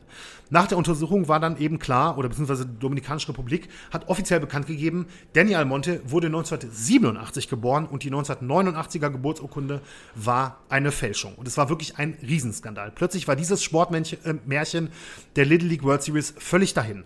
Danny Almonte war, das muss man jetzt, ich sage das jetzt so plump, der war eben nicht ein überraschend großer und physisch starker Zwölfjähriger, sondern ein normal großer 14-Jähriger, der einfach gegen deutlich jüngere Kinder spielte und diese so locker besiegte. Und da muss man ja dazu sagen, ich habe es ja am Anfang schon gesagt, die, ähm, ähm, das Alter in der Little League ist nicht nicht einfach nur zwölf, sondern zehn bis zwölf. Das heißt, ein 14-Jähriger hat teilweise gegen Zehnjährige gespielt. Und das weiß man sicherlich auch, kennen viele vielleicht auch noch privat oder so, die das irgendwie einschätzen können aus, aus Kinder- und Jugendsport, den sie selbst betrieben haben oder wie es kennen. Also der Unterschied von 14 zu 10 ist schon wirklich massiv. Ne? Also ohne Zweifel. Da ist, das ist allein schon physisch, ist das ein riesen, riesen Ding. So, und die Folgen, als dann der Skandal wirklich äh, so offen war, dass wirklich keiner das mehr leugnen konnte, die waren auch mehr als deutlich. Zunächst bekam es die Bomb äh, Baby Bombers, also das Team, sportlich zu spüren. Denn Danny Almonte wurde rückwirkend als nicht spielberechtigt deklariert und die Little League strich dadurch alle Siege der Baby Bombers bei der Little League World Series und strich alle ihre Ergebnisse und Errungenschaften aus den Geschichtsbüchern. Schaut man heute auf die Ergebnisse der betreffenden Spiele, die sind zum Beispiel ähm, auch bei Wikipedia aufgelistet und so weiter für die Little League World Series, dann haben die Baby Bombers dort offiziell aus heutiger Sicht jedes Spiel 0 zu 6 verloren. Und auch Danny Almontes Perfect Game existiert heute offiziell nicht mehr. Also wenn man heute nachguckt, Gab es schon mal ein Perfect Game in der Little League äh, World Series? Dann ja, gab es 1957. Es, ein weiteres gab es nicht. Also dieses Spiel existiert quasi in den Geschichtsbüchern nicht mehr, dieses Perfect Game von Danny Almonte. Um 2002 erneut in der Little League teilnehmen zu dürfen, musste das Team aus der Bronx dann sogar eine schriftliche Bestätigung vorlegen, dass es sich an alle Regeln halten würde. Ansonsten war wirklich, hätten sie richtig mit schweren juristischen Folgen kämpfen müssen. Aber dabei blieb es nicht. Denn Dannys Vater, Felipe Almonte, wurde auf Lebenszeit von allen Little League-Aktivitäten gesperrt. Der war halt irgendwie als Betreuer oder sowas äh, so tätig gewesen. Und Felipe Almonte wurde in der Dominikanischen Republik für die Fälschung der Geburtsurkunde angeklagt. Ein Sprecher der Dominikanischen Republik sagte damals im September 2001, Zitat, Felipe Almonte wird verhaftet, sobald er einen Fuß auf dominikanischem Boden setzt. Ich habe natürlich auch, genauso wenig wie ich ein Experte für die Geburtsurkunden bin, bin ich ein Experte für ähm, das Rechtssystem da, aber ihm drohten laut damaligen Artikeln bis zu fünf Jahren Haft tatsächlich. Also das finde ich auch ein bisschen heftig, muss ich schon sagen. Aber, und das ist leider ein bisschen schade, ich habe wirklich lange, lange, lange gesucht. Ich kann leider nicht auflösen, ob er wirklich verurteilt wurde. Dazu war nichts zu finden. Selbst ähm, Artikel aus der damaligen Zeit, dann aus der Zeit danach und so weiter. Da, steht teilweise dann äh, nur drin, dass er, dass ihm halt quasi fünf Jahre drohen und spätere Artikel, die sich nochmal damit beschäftigt haben, sagen im Prinzip das gleiche wie ich jetzt. Sie können nicht auflösen, ob er verurteilt wurde. Sehr, sehr schade auf jeden Fall. Also das kann ich, weiß ich leider nicht genau, wie das rechtlich ausgegangen ist, die ganze Geschichte. Später hat dann Felipe Almonte auch alles zugegeben. Sein Motiv, ja, er wollte seinem Sohn eine spätere Profikarriere ermöglichen, ihn auf dem Platz quasi so gut aussehen lassen, wie nur möglich. Und man kann sich das natürlich vorstellen, klar, auch wenn man mit dem Alter dann hinterher in, zum Beispiel zur Major League kommt oder zum Draft kommt oder sowas, ist natürlich ein 20-Jähriger, der so und so viel erreicht hat, noch spannender für die Leute als ein 22-Jähriger. Ist ja auch irgendwie klar. Ne? Das ist ja auch im Fußball nicht anders. Wenn man dann noch jünger ist, ähm, dann, dann hat man einfach noch größere und bessere Aussichten. So, Rolando Paulino, der Besitzer der Mannschaft, der All-Stars, wurde ebenfalls gesperrt, weil er laut den Regularien eben, der, laut den Regularien der Little League eben als Präsident seiner Liga verantwortlich war dafür, was, was da passiert. Allerdings muss man tatsächlich fairerweise sagen, ob und was Paulino wirklich wusste, ist wirklich unklar. Er schob die Schuld auf Felipe Almonte, aber ähm, er selbst wurde bis auf die Sperre, die aber sowieso gefolgt äh, hätte, wurde er selbst nicht belangt. Man muss allerdings auch dazu sagen, es gab bereits in den Vorjahren teilweise Unregelmäßig, äh, Unregelmäßigkeiten bei Paulinos Mannschaften, was, was das Alter angeht. Also das war jetzt auch nicht der einzige Fall ähm, bei, dieser, bei dieser Mannschaft aus der Bronx. Oder, also, also bei dieser Mannschaft natürlich schon, aber bei diesem Team grundsätzlich, ne? Die gab es ja schon ein paar Jahre vorher. So. Also das waren so im Prinzip die Folgen, aber man muss äh, auch ganz klar sagen, und da bin ich, bin ich, da gibt's, also aus meiner Sicht, du kannst ja gleich deine Meinung auch dazu sagen, ähm, für mich gibt's gar nicht die Frage Täter-Opfer bei Danny Almonte. Für mich ist er ganz klar das größte Opfer des ganzen Betrugs. Ähm, ja, der, der Junge, der im Mittelpunkt, im Mittelpunkt stand. Ich hatte ja vorhin schon mal gesagt, dass er kaum ein Wort Englisch sprach und das ist auch relativ schnell klar geworden. Das haben auch alle Seiten klar gemacht, egal von wo. Es gibt keine Hinweise darauf, dass er von irgendwelchen gefälschten Dokumenten gewusst und den Betrug gewusst habe. Ja, also er wollte im Prinzip einfach nur Baseball spielen. Er wurde von allen Vorwürfen freigesprochen, auch offiziell von der Little League tatsächlich. Und Little League-Präsident Stephen, Stephen Keener sagte, dass Danny und seine Teamkollegen, Zitat, auf höchst verächtliche und verachtenswerte Weise benutzt worden sind. Ja, und dass Millionen Little League-Spieler auf der Welt betrogen worden sind. Zweites Zitat. Also ganz, ganz deutlich hat die Little League dann auch die Kinder in Schutz genommen, was ich auch absolut richtig finde. Aber für Danny war das natürlich trotzdem alles eine furchtbare Situation. Ja, ich habe es gerade gesagt, er wollte einfach nur Baseball spielen und auch wenn er zwei bis vier Jahre älter war als seine Gegner, war er trotzdem ziemlich gut darin. Ist ja auch klar. Ne? Aber sein sportlicher Stern war jetzt quasi im Prinzip genauso schnell erloschen, wie er während des Sommers 2001 aufgegangen war. Und kann das jetzt nicht wirklich belegen oder so, aber ich würde mich sogar nicht mal wundern, wenn er zumindest am Anfang noch nicht mal genau verstanden hätte, warum überhaupt, ja. Gerade als jemand, der auch nicht Englisch sprach. Mhm. Oder kaum Englisch sprach. Und wie übel, übel im, im, wie übel ihm mitgespielt wurde, zeigte sich dann auch nochmal im September 2001, als er dann nämlich nach knapp eineinhalb Jahren, es wurde dann nämlich bekannt, dass er nach eineinhalb, knapp eineinhalb Jahren in den USA erstmals auf eine amerikanische Schule ging. Ja, dass er so lange in den USA war und nicht auf eine entsprechende Schule ging, verstieß eigentlich auch gegen das Gesetz im Bundesstaat es hätte eigentlich sogar gerechtfertigt, dass er in eine Pflegefamilie kommt. Aber erst nachdem alles rauskam, kam er auf eine amerikanische Schule. Und das zeigt eigentlich auch wieder, dass er im Prinzip nur ausgenutzt wurde, um eben dann Baseball zu spielen und so gut Baseball zu spielen wie möglich. Aber einmal gut, seine persönliche Baseball-Karriere vielleicht, klar, die hätte, hätte natürlich, wenn nichts rausgekommen wäre, schon davon profitiert, aber er, für ihn persönlich, dass er nicht mal zur Schule gegangen ist, da ähm, zeigt ja auch wirklich in welche Richtung das da ging. Es kam dann aber auch heraus, dass er nämlich schon zur Schule gegangen ist, allerdings nicht in den USA, sondern bis zum 15. Juni 2001 auf eine Schule in der Dominikanischen Republik. Es sah also so aus, als hätte man ihn nur für die Spiele in die USA gebracht. Also wirklich, ja, also wirklich haben eine. eine Gab es da keine Trainings oder sowas?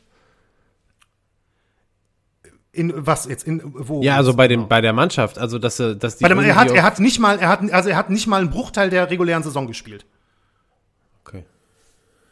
Ja, und also de, de, auch deswegen hätte er übrigens nicht spielberechtigt sein dürfen, weil man muss mehr als die Hälfte der regulären Saison spielen, um für sein Team überhaupt spielberechtigt zu sein. Und da er die ganze Zeit in der, in der ähm, in der Dominikanischen Republik war und nur für die wichtigsten Sachen drüber kam, für vereinzelte Spiele und für die Qualifikationsturniere und dann halt die World Series, war, ähm, hätte er gar nicht spielen dürfen.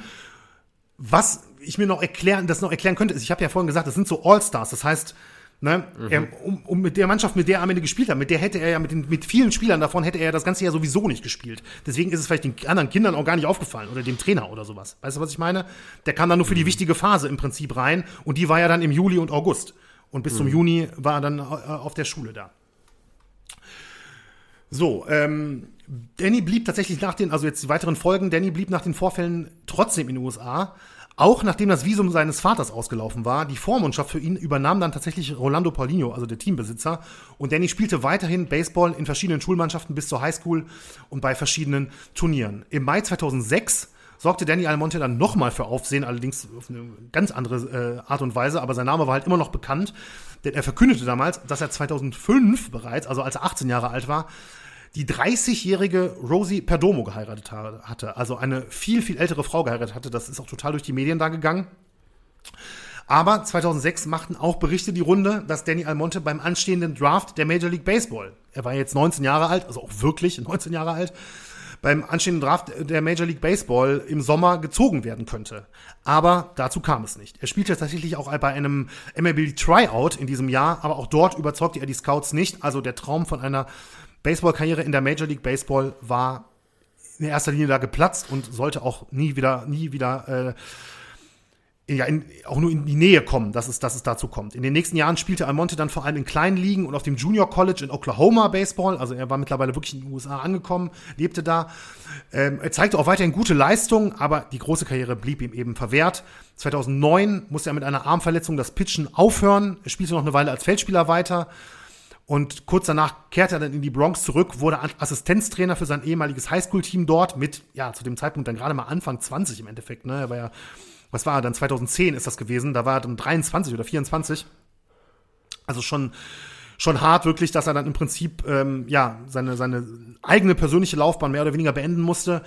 Äh, war dann jetzt Assistenztrainer für ein Highschool-Team dort und heute kann man nicht nur sagen, jetzt muss ich einen Sprung machen, ist nicht wirklich viel bekannt, was ähm, es ist total ruhig um Daniel Monte geworden, aber laut einem ESPN-Bericht aus dem August 2022, also noch nicht so alt, ist er immer noch Assistenzcoach auf einer Highschool, äh, bei einer Highschool in New York City und als, Assistent, als Assistenzcoach tätig. Aber wie gesagt, sein Traum von einer großen Baseballkarriere wurde nie Wirklichkeit und es blieb im Prinzip nur diese eine Woche Ruhm oder diese zehn Tage Ruhm aus dem August 2001, die ihm danach allerdings wieder genommen wurden. Ja. Das, also damit schließe ich jetzt im Prinzip das Thema heute ab, den äh, Skandal. Das ist jetzt kein, natürlich kein Skandal, wie wir sie jetzt teilweise schon hatten, wo wirklich, äh, weiß ich nicht, vielleicht sogar Mord oder weiß ich nicht, was dabei ist, aber gerade finde ich ja persönlich. Auch kein deswegen, zwingendes Kriterium für uns. Nein, nein, nein, nein, nein, nein, nein, nein, nein. Es ist halt ein Betrugsfall, aber ich finde gerade dadurch, dass er eben bei sowas Unschuldigem, wie es halt eigentlich sein sollte, ne, Little League Baseball von 10- bis 12-Jährigen mhm. begangen wurde, ähm, ja, finde ich, finde ich trotzdem sehr, sehr beachtlich und auch echt verwerflich, was da passiert ist. Und auch jetzt würde ich, ich meine, ich vermute zu wissen, was du sagen wirst, aber mhm. ähm, ja, für dich auch das größte Opfer, der eigentlich Hauptprotagonist mhm. hier in dem Fall.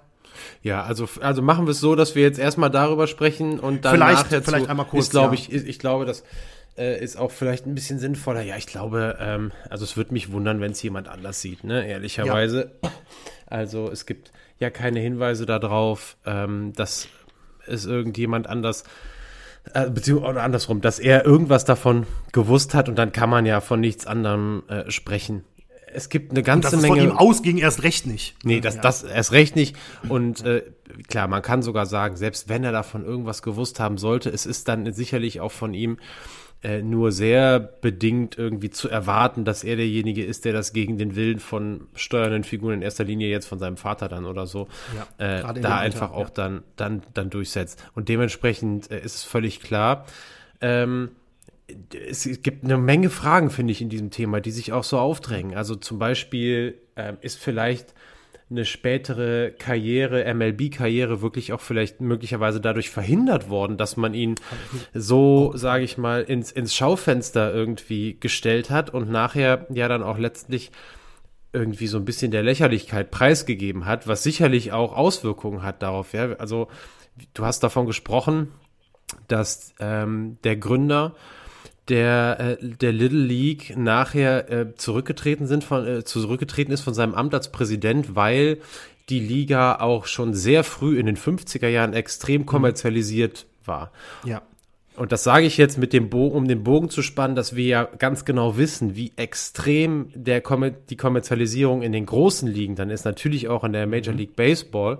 Und dass es eben ein Risiko ist tatsächlich jemanden bei sich aufzunehmen, der eine Vergangenheit hat, die ihn schon mal irgendwo in ein schlechtes Licht gerückt hat. Das ist, auch, auch aus mhm. finanzieller Sicht, ist das ein Riesen, ist das ein echtes Risiko für Vereine. Und da werden, da wird nur drüber hinweggesehen, wenn jemand wirklich absolut außergewöhnlich ist, ne, in dem Sinne. Und ja. So, das ist, heißt längst nicht, dass das unbedingt der Fall ist, denn das, was du auch gesagt, hat, äh, gesagt hast, das kann man, finde ich, auch gar nicht genug unterstreichen. Wenn ein 14-Jähriger äh, gegen 10-Jährige spielt und dann auch ein 14-Jähriger ist, der vielleicht selbst für 14-Jährige einfach schon körperlich gut entwickelt oder weiterentwickelt ist, ne? aber natürlich dann gerade im Verhältnis zu vier Jahre jüngeren äh, Kindern dann da, mit denen sich sportlich auf einem Niveau ja eigentlich messen soll. Es gibt keine, also es sind riesengroße Unterschiede. In diesen Altersklassen noch, das geht halt, das nivelliert sich halt erst wirklich später in den späten Teenagerjahren. Da ist das dann alles, wo es alles irgendwie auf, auf ein Niveau, auf ein Niveau und auf ein Level kommt. Aber in dem Alter 14, 10, das ist, also, ne, stell ich das mal andersrum vor, ne, 8 und 4, also ihr würdet ja, würde man ja auch nicht gegeneinander antreten lassen, ne? Also muss man ja auch mal so sagen, ne? Gibt also, ja auch einen Grund, warum wir, ne, C-Jugend, D-Jugend, E-Jugend, F-Jugend im ja, Fußball zum Beispiel genau. haben. Genau, und das ne? darf man wirklich, wenn man jetzt wirklich die sportliche Leistung einschätzen will, oder andersrum, vielleicht kann man die sportliche Leistungsfähigkeit von Danny Almonte in Wirklichkeit überhaupt nicht einschätzen. Ja. Wir wissen natürlich, dass er wirklich einen guten Fastball geworfen hat. Das kann man jetzt nicht außer Rede stellen. Ich glaube, diese KMH 100, über 120 oder so, die sind für 14-Jährige auch amtlich. Ja, absolut. Aber eben, also ein Erwachsener oder auch ein älterer, der trifft halt dann trotzdem Ball. Also wenn der diese 120 km/h gegen irgendeinen halbwegs gestandenen äh, Amateurspieler, der erwachsen ist, der, da kriegt er halt kein Perfect Game hin. Das ist dann halt einfach ja, so. Ne? Diese genau. Dinge darf man einfach nicht aus den Augen verlieren. Deswegen ist es unheimlich schwer jetzt einzuschätzen, ist dadurch wirklich was verloren gegangen. Ich wollte nur sagen, es ist aus mehrerlei Hinsicht dann äh, sicherlich nicht einfacher für ihn geworden, später dann auch Fuß zu fassen.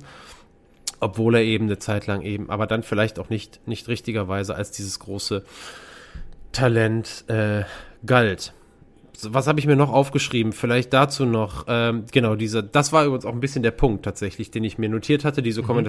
Kommerzialisierung, als du darauf äh, eingegangen bist, das ist das, was ich ansprechen wollte. Ich habe mir auch notiert, äh, das ist allerdings ein bisschen ab jetzt von äh, Danny Almonte, aber es ist auch die Zukunft des Baseballs. Ähm, Würde ich dich vielleicht gleich was zu fragen.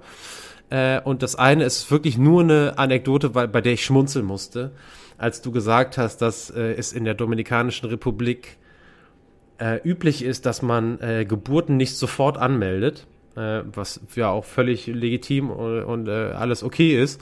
Ich musste nur lachen und Eltern und gerade jetzt irgendwie junge Eltern, die können das vielleicht nachvollziehen. Die erste Post, die man in Deutschland kriegt, wenn man äh, ein Kind ist, ist die, dass einem eine Steueridentifikationsnummer zugeteilt wird. Das ist die erste, das ist der erste Brief, den äh, jedes Kind, also außer jetzt irgendwelchen Glückwunschkarten. Aber den, der erste offizielle ja. Brief, den ein Gebor neugeborenes Kind in Deutschland erhält, ist der mit der sich lebenslang niemals ändernden Steuer, äh, Steueridentifikationsnummer. Und da musste ich gerade tatsächlich ein bisschen grinsen, als du das gesagt hast, dass man den da mit sieben einfach mal anmelden kann. Fand ich ganz lustig. ähm, jetzt, das vielleicht noch, wenn es auch für dich okay ist, weil ich es einfach interessant finde. Ich, wir haben jetzt, glaube ich, nicht drüber geredet. Ich bin mir aber relativ sicher, weil ich auch weiß, du bist auch sportmäßig in den USA schon unterwegs gewesen. Hast du schon mal ein Baseballspiel äh, live auch gesehen? Nein, das tatsächlich nicht. Also ähm, ich habe NBA live gesehen, NHL mhm. live gesehen, aber NFL und MLB oder halt Baseball mhm. auch jetzt was anderes mhm. nicht. Nee. Also mir fehlt die NFL, mir fehlt auch die NBA, leider auch die NHL. Tatsächlich habe ich aber ein MLB-Spiel gesehen. Ach krass. Und zwar die äh, Toronto Blue Jays gegen die New York Yankees damals. In New York? Und ich muss. Nee, in Toronto. In, in Toronto. Äh, in Toronto. Ich muss sagen, es ist das, es ist es ist das langweiligste Spiel aller Zeiten. Es ist natürlich cool, wenn was, wenn was passiert. Es gibt bestimmt auch spannendere Spiele, wo auch mehr Bälle geschlagen werden und dann mal ein Home Run passiert. Das habe ich alles nicht gesehen. Aber, und das ist der Punkt, den ich mir notiert habe, es ist ein unfassbar langes Spiel. Ne? Das weiß man ja, da es muss man nicht im Stadion für gewesen sein. Das kann man ja im Fernsehen genauso gut nachvollziehen. Das geht ja über Stunden. Und wir reden hier wirklich von drei, vier, wenn es schlimm läuft, sogar noch mehr Stunden. Und wir befinden uns ja gerade in einer Zeit, ähm, in der aufgrund der, das ist ja häufig das Argument, was angeführt wird, die Gen Z, die Generation Z, die nachkommende Generation, die wird ja, sieht sich ja ständig damit konfrontiert, dass man über sie sagt, die hat eine extrem geringe Aufmerksamkeitsspanne die TikTok Reels mhm. und Instagram Reels, mhm. die gehen 15 Sekunden und wir reden alle davon, dass man, also die sich irgendwie damit beschäftigen, ja, äh, dass man irgendwie Informationen in diesen Mini-Timeslot äh, reinpacken muss, um irgendwie den Transfer ins lineare Fernsehen in diesem Fall zu schaffen, damit sich auch die nachfolgende Generation für lange andauernde Sportereignisse interessieren. Und davon reden wir jetzt auch bei, von Fußballspielen. Also von 90-minütigen Ereignissen, wo man auch sieht, okay, die jüngere Generation tut sich zumindest in Teilen ähm, recht schwer damit, über anderthalb Stunden äh, ein, ein, ein Sportereignis zu verfolgen. Und das Baseball treibt es auf die Spitze. Und deswegen jetzt mal so, das habe ich mir einfach nur notiert. Die, meine Frage an dich, wie siehst du, also die Zukunft des Baseballs. Mein Hintergedanke war, dass ich so gedacht habe, boah, irgendwie, also wenn es irgendeine Sportart mal schwer haben wird, zumindest rein, also aus diesem Aspekt und jetzt rein, was das Sportliche betrifft, dann fällt mir nichts eher ein, als dass Baseball als erstes die Segel streichen muss. Aber ich weiß nicht, wie du, wie du das siehst. Also das würde mich mal, würde mich also, mal interessieren. Ja. Also grundsätzlich, was mir direkt, als du gerade gesprochen hast, in den Kopf kam, dieses, ne, also diese Behauptung, sage ich jetzt mal, ne, mit der kurzen Aufmerksamkeitsspanne und gerade beim Fußball und so weiter. Ähm, ich habe vor, das ist jetzt auch schon bestimmt anderthalb Monate her oder sowas, also zwei Monate her, ähm, ich höre äh, regelmäßig den Sport Inside Podcast vom WDR. Ich weiß nicht, ob du den kennst. Mhm. Und da war das tatsächlich Thema mal, äh, ne? also gerade in Bezug auf Fußball und äh, was es da vielleicht für Ideen gibt, bei dem Spiel und so weiter. Ähm, Gerade auch das Spiel irgendwie ähm, noch digitaler zu machen, noch viel mehr Infos auf Smartphone und keine Ahnung was und so weiter und so fort. Und da ist allerdings auch angesprochen worden, ich kriege das jetzt nicht mehr ganz zusammen, aber ähm, im Prinzip ist das eigentlich mal belegt worden, dass das für die entsprechende Generation so ein Spiel zu lang ist im Prinzip, also ne, oder für deren ich kann mich auch nicht erinnern, dass ich das mal irgendwo gehört hätte. Aber grundsätzlich, äh, ich verstehe schon, was du sagst und die, der Trend geht auf jeden Fall in die Richtung und Baseball hat auf jeden Fall nicht die besten Karten. Also ich glaube, ich weiß nicht, Cricket oder so geht ja glaube ich sogar manchmal mehrere Tage lang. Ich das nicht falsch sehe. Aber Baseball hat natürlich gerade in den USA auch eine extrem starke Konkurrenz und es hat ja auch wirklich Allerdings muss ich gestehen, ich kann jetzt nicht wirklich einordnen, wann und zu welchem Zeitpunkt wirklich die NFL zum Beispiel da überholt hat, äh, die MLB überholt hat und so weiter und so fort. Ähm, aber es ist schon sehr lang. Also ich habe schon ein paar Baseballspiele gesehen, allerdings vom Fernseher. Und ähm, gerade auch so in der World Series und in den Playoffs oder so weiter gucke ich auch manchmal gerne ein Spiel. Aber da muss ich schon sagen, also es ist eher selten der Fall, dass ich dann wirklich nur das Spiel gucke in der Zeit, ja. Das ist so ein Sport, wo ich sage, da kannst du auch mal die Wäsche zusammenlegen nebenbei oder ähm, vielleicht mal was am Handy machen oder keine Ahnung was oder so, ne? Weil einfach, ja, du hast schon absolut recht. Ne? Es passiert einfach manchmal eine ganze Weile nicht wirklich besonders viel. Wie sich der Baseball jetzt vielleicht anders entwickeln kann oder so, dafür habe ich zu viel, zu, äh, zu wenig ähm, Hintergrundwissen zum Sport, aber es könnte schon sein, wenn diese These auch nur in einem Bruchteil stimmt, die du gesagt hast, dass ähm, Baseball, ich weiß nicht, ob Segelstreichen ist natürlich jetzt schon ein bisschen extrem, aber ähm, dass es der Sport immer weiter, immer schwerer haben wird. Ich weiß jetzt ehrlich gesagt nicht so genau, wie die Quoten so, die TV-Quoten sind, aber ich glaube, ich wäre darüber gestolpert, als ich ähm, auch Quoten wie Little League, World Series und so weiter gesucht hätte, dass die Major League Baseball auch tatsächlich von Jahr zu Jahr äh, immer so einen Ticken verliert. Und ähm, dass es schon so ein bisschen so ein Trend war in den letzten Jahren. Also könnte sein, dass die Sportart es schwerer hat, aber ich muss auch sagen, ich weiß nicht so richtig, wie es ja, also so die Idee, wie man es schneller machen kann, ähm, das Spiel viel mhm. schneller machen kann, außer es jetzt wirklich abzukürzen, im Prinzip fällt mir auch nicht so richtig ein, weil man muss ja auch sagen, auch die NFL, die ja total den Hype erlebt, gerade auch in Deutschland zum Beispiel, ist ja jetzt nun auch keine Sportart, die jetzt nicht gerade ohne Unterbrechung auskommt. Ne? Also nee, absolut. da gibt's auch Phasen, wo nicht wirklich viel passiert. Ne? Äh, oder zumindest immer mal wieder die Pausen auch relativ lang sind oder fast länger sind als die Spielzüge dazwischen. Was ja eigentlich auch gegen den Trend sprechen würde. Ich weiß es nicht. Also, ich glaube, vielleicht liegt ja gar nicht zwingend immer die Lösung. Da kann man mal bei der Leichtathletik nachfragen. Da gab es ganz viele Ansätze, aber wollen wir jetzt auch nicht zu, aus, zu weit ausführen. Vielleicht ist aber ja auch die Lösung darin, und das ist zumindest das, woran ähm, oder ein, ein, ein, ein Teil, mit dem sich da die Medienwelt, auch gerade wenn es um diese Geschichten auch Aktivierung der Gen, Gen Z in den sozialen Medien und so weiter angeht, womit man sich beschäftigt ist, ähm, also es gab, ich habe jetzt gerade auf die Schnelle versucht zu finden, ich habe, es gibt eine Menge Studien zu dem Thema tatsächlich. Mhm. Ähm, vielleicht können wir noch mal ein bisschen gucken, wir haben ja noch ein bisschen Zeit, bis, bis wir erscheinen. Vielleicht können wir noch mal irgendwie schauen, ob wir ein bisschen was finden und in die Shownotes packen. Ähm, mhm. So ganz spontan. Ich bin auf was gestoßen, hatte jetzt aber nicht die, konnte jetzt nicht parallel ähm, so, so genau detailliert lesen. Was ich im Kopf habe, war eine Aussage, ähm, dass äh, bei der, die betraf die NBA, dass mhm. äh, eben in dieser äh, besagten Generation äh, ein ganz, ganz großer Teil eben nicht im linearen Fernsehen zuschaut, aber durchaus Interesse hat, was sich dadurch widerspiegelt, dass extrem viele Highlights in den sozialen Medien geklickt werden. Also wir reden von Spielzusammenfassungen, die ja, max, sagen wir mal, in der Regel eine Minute 30 oder so, da kriegt man in der Regel ein NBA-Spiel äh, rein verpackt. Das ist die Art und Weise, wie, wie, wie ganz viele sich in der jungen, in der, in dieser jungen Generation darüber informieren und die aber gleichzeitig durchaus für eine Identifikation auch sorgt. Und ich glaube, die WNBA, also die, die Women's NBA, die ist krasser Vorreiter, auch gerade was das angeht, wie man auf sozialen Medien, Medien für sein Produkt, ich benutze das Wort jetzt auch ganz bewusst, für sein Produkt auch irgendwie begeistert. Und am Ende bleibt das Ziel aber eben auch häufig, jetzt ist es gar nicht so, dass man sagt, man will den Sport verändern, sondern man will eher versuchen, die Aufmerksamkeitsspanne dann dafür zu sorgen, dass man sich dafür öffnet, die zu erweitern und dann doch wieder eben für auch ein- oder zweistündige TV-Erlebnisse bereit zu sein. Und ähm, ich persönlich glaube auch ehrlicherweise, dass das schon der Weg ist. Also ich will auch nicht unbedingt es mag bestimmt auch neue Sportarten oder irgendwelche Dinge geben, die sich entwickeln, die vielleicht wirklich darauf basieren, dass alles in kurzer und knackiger Zeit ist. Ich finde, man muss aber nicht alle Sportarten völlig von Grund auf umkrempeln und auch sagen, jetzt äh, zieht man zum Beispiel beim Baseball die Hälfte der Innings ab oder so. Also, wobei das könnte man ehrlicherweise sogar machen. da braucht man gar kein, da braucht man gar keine sozialen Medien für. Dann wäre ich vielleicht auch damals bis zum Ende im Stadion geblieben. Aber ähm, da ist Baseball wirklich ein Sonderfall, aber das gilt vielleicht auch für andere Sportarten. Also wir müssen jetzt nicht anfangen, sagen wir, das vielleicht ein Fußballspiel kürzer zu machen. Also so, das ist jetzt mhm. meine, meine Meinung dazu. Ja, ja, ja. Nichtsdestotrotz will man ja natürlich verständlicherweise dafür sorgen, dass sich eben äh, die, dass sich eben auch nicht nur, äh, oder dass jetzt nach den Millennials oder was, nicht das Interesse ähm, am, am Fußball abbricht. Das ist ja völlig klar. Das liegt ja in der Natur der Logisch. Sache und dafür muss man ja noch nicht mal eine riesengroß kommerzialisierte äh, Liga sein. Ich fand den Punkt einfach, ich fand den Punkt einfach wahnsinnig spannend, weil Baseball, was die Länge angeht, einfach so ein, so ein absolutes Extrembeispiel ist. Mhm. Und wie gesagt, wir können ja beide mal, mal schauen in den nächsten Tagen, wenn wir die Möglichkeit dazu haben. Und vielleicht finden wir irgendwie Studienauszüge oder so, wo wir mal ein oder zwei, das würde ja reichen, in die Shownotes ähm, packen können.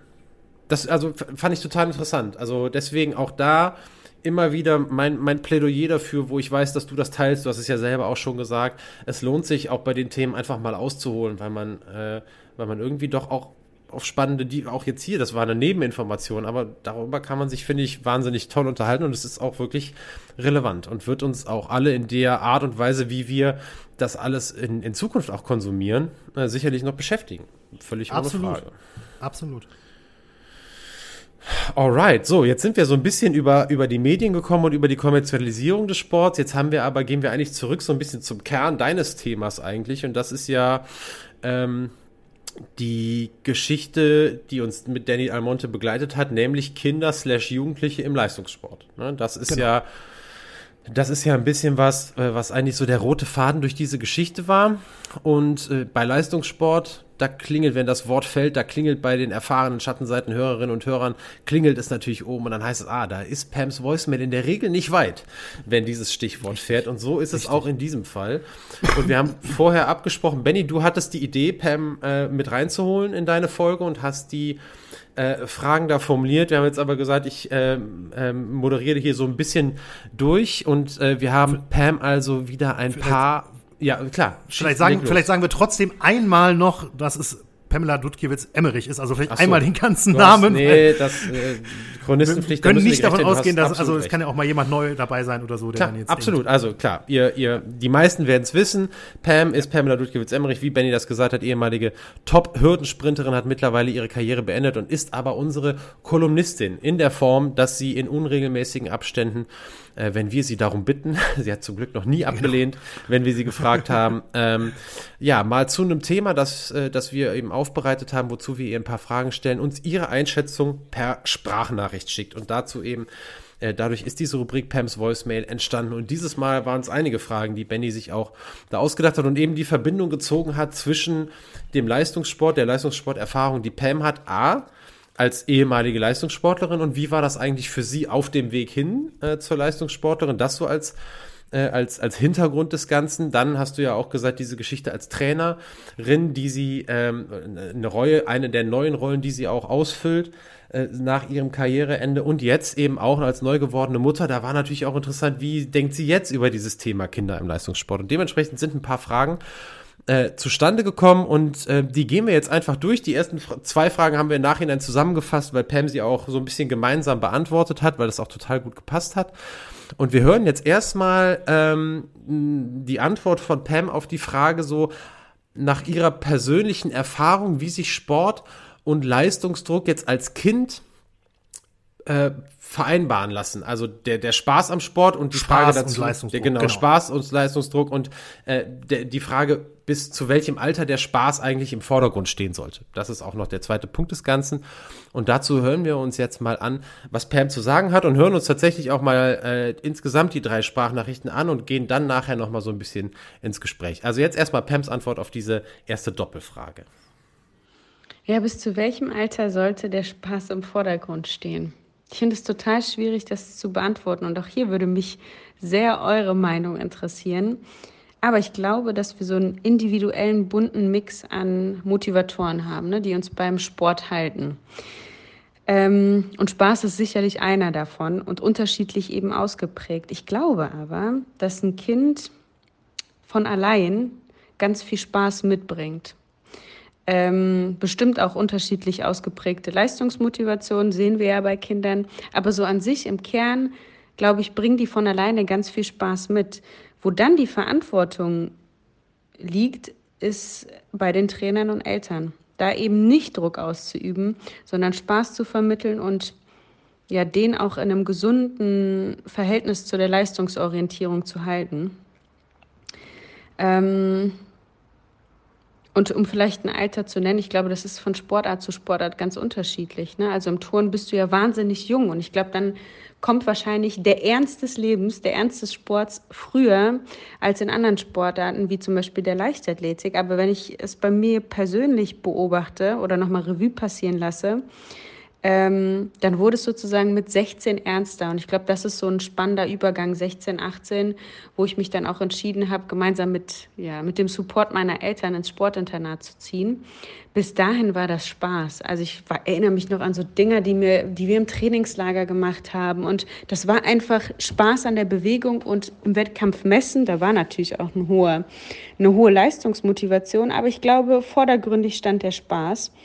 Und ähm, mit 16, auch dann als dieser Umzug, das sind natürlich dann auch Hoffnungen, die geschürt werden. Also machst ja nicht einfach sowas, dass du aus deinem Elternhaus ausziehst und dich in einem professionellen Umfeld, ähm, ähm, ja, ein professionelles Umfeld bringst, ähm, da war ja schon irgendwie der Gedanke dahinter, ich, ich hoffe, es gelingt mir, das irgendwie so gut wie möglich zu machen äh, und möglicherweise auch davon zu leben. Und ich glaube, genau das ist der Punkt. Ab dem Punkt, wo dann wirklich mh, mm, ja, die Existenz davon finanziert wird, ne? also wenn man wirklich davon lebt, äh, so würde ich sagen, war es bei mir, dann ist Sport ein Teil. Also um nochmal wieder auf, dieses, äh, auf diesen bunten Mix äh, an Motivatoren äh, zurückzukommen, dann ist Spaß sicherlich ein Teil, ähm, aber andere Teile bekommen höheres Gewicht, ganz bestimmt. So würde ich es jetzt ähm, aus, aus meiner Erfahrung heraus sagen.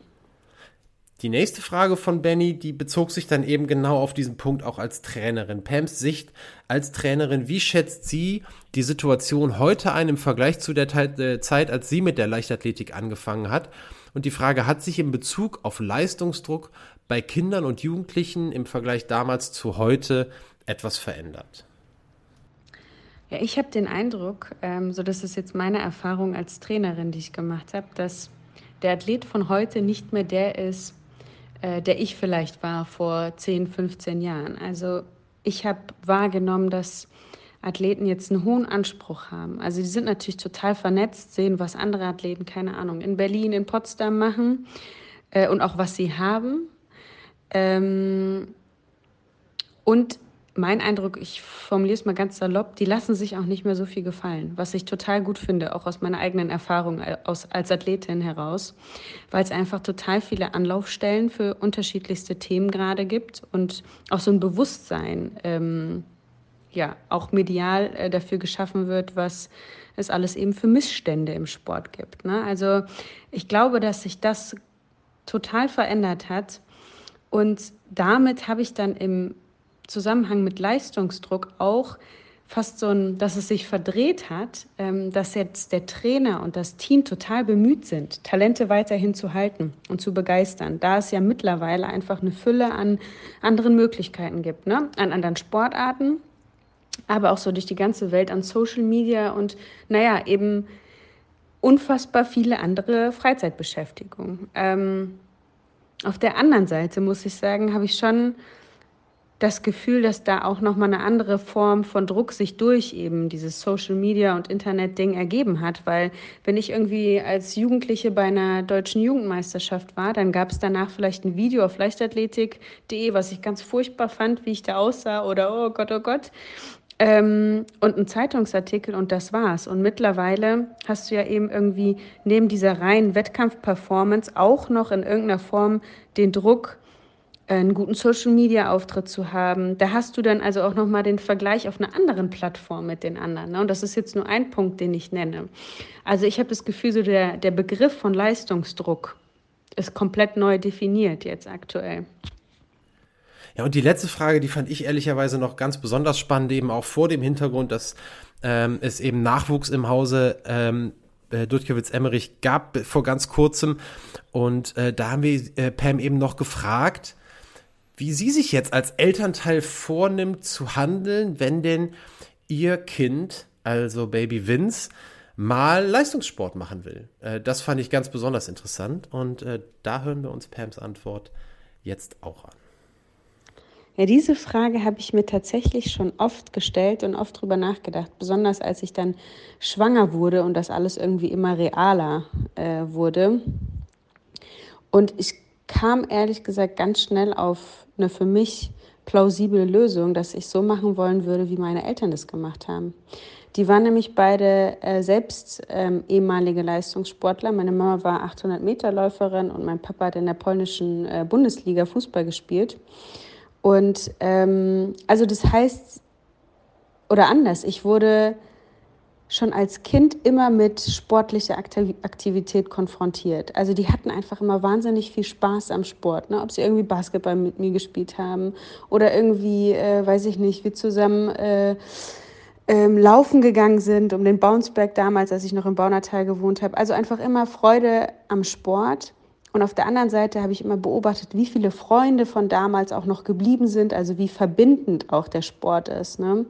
Und wie dann Anekdoten erzählt wurden. Also ich bin irgendwie damit groß geworden, wie viel eben einem den Sport, äh, der Sport eben auch geben kann. Und als ich dann selber so zur Leichtathletik kam und meine ersten Steps gemacht habe als junge Athletin und eigentlich auch lange, lange, lange, ich würde sagen, nie haben sie in irgendeiner Form Druck ausgeübt.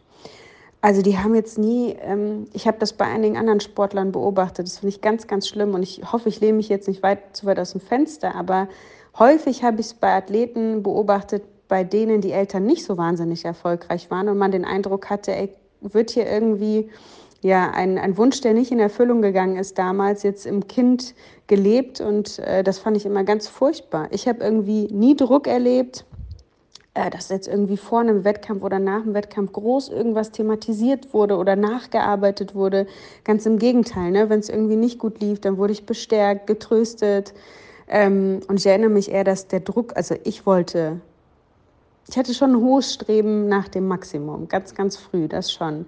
Aber ich habe eher den Eindruck gehabt, dass meine Eltern da als Balance, als so eine gesunde mich wieder in, ja, in die Mitte bringen äh, waren. Und ich erinnere mich an eine Situation, die vielleicht ähm, das gut beschreibt, wie meine Eltern sich nie eingemischt haben und ähm, ja, die zeigt vielleicht auch diese Situation, wie sie mir immer Raum gegeben haben ähm, und sich eben in gewisser Weise zurückgehalten haben. Als junge Athletin hatte ich eine Trainerin, die äh, unser Hochsprungtraining gemacht hat und dann hatte ich einen Wettkampf. Und meine Mama erzählt immer von dem mit einem zwinkernden Auge. Ähm, man hat ja ein, Schwung, ein Sprungbein und dann läuft man ja auf der passenden Seite eben an. Und ich bin auf der falschen Seite angelaufen. Das heißt, es konnte kein guter Sprung sein, weil es einfach faktisch falsch war.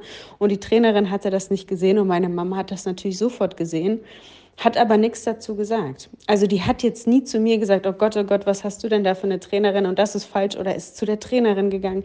Ich war da noch super jung, ich glaube, ich war da um die elf, zwölf Jahre. Es ging um Spaß. Ähm, ich erinnere mich sogar noch, Caro Schäfer ist in dem Alter schon, weiß ich nicht, über 1,40 gesprungen. Äh, ich bin gerade so auf die Matte gekommen und es war okay. Äh, und ich glaube, das ist auch ein gesundes, mm, ja, eine gesunde Herangehensweise, die ich auch gerne, ähm, wenn es denn irgendwann mal soweit sein sollte, äh, gerne ja, an den Tag legen wollen würde. Ja, ich finde, das waren alle drei Antworten auf die Fragen wieder wahnsinnig äh, spannende Einblicke, muss ich ganz ehrlich sagen. Und ich habe mir ähm, ja Notizen gemacht, die jetzt gar nicht so auf jede Frage einzeln irgendwie abzielen, sondern einfach das alles als Gesamtbild so ein bisschen betrachten. Und vielleicht, Benny, wenn, wenn du zustimmst und das für dich okay ist, ähm, steige ich einfach mal damit ein und dann kommen wir vielleicht darüber so ein bisschen ins Gespräch ja. und du äh, gibst ja. deine Gedanken dazu dann einfach noch mit dazu. Ähm, ich finde bei Pam, also wie immer, das ist ja, wisst ihr ja, wir sind da ja auch totale Fans, auch wie reflektiert sie äh, sich da zu äußert, weil wir auch wissen, sie macht sich auch wirklich richtig Gedanken dazu und bereitet das also alles auch wirklich im, im, im Kopf extrem gut immer vor.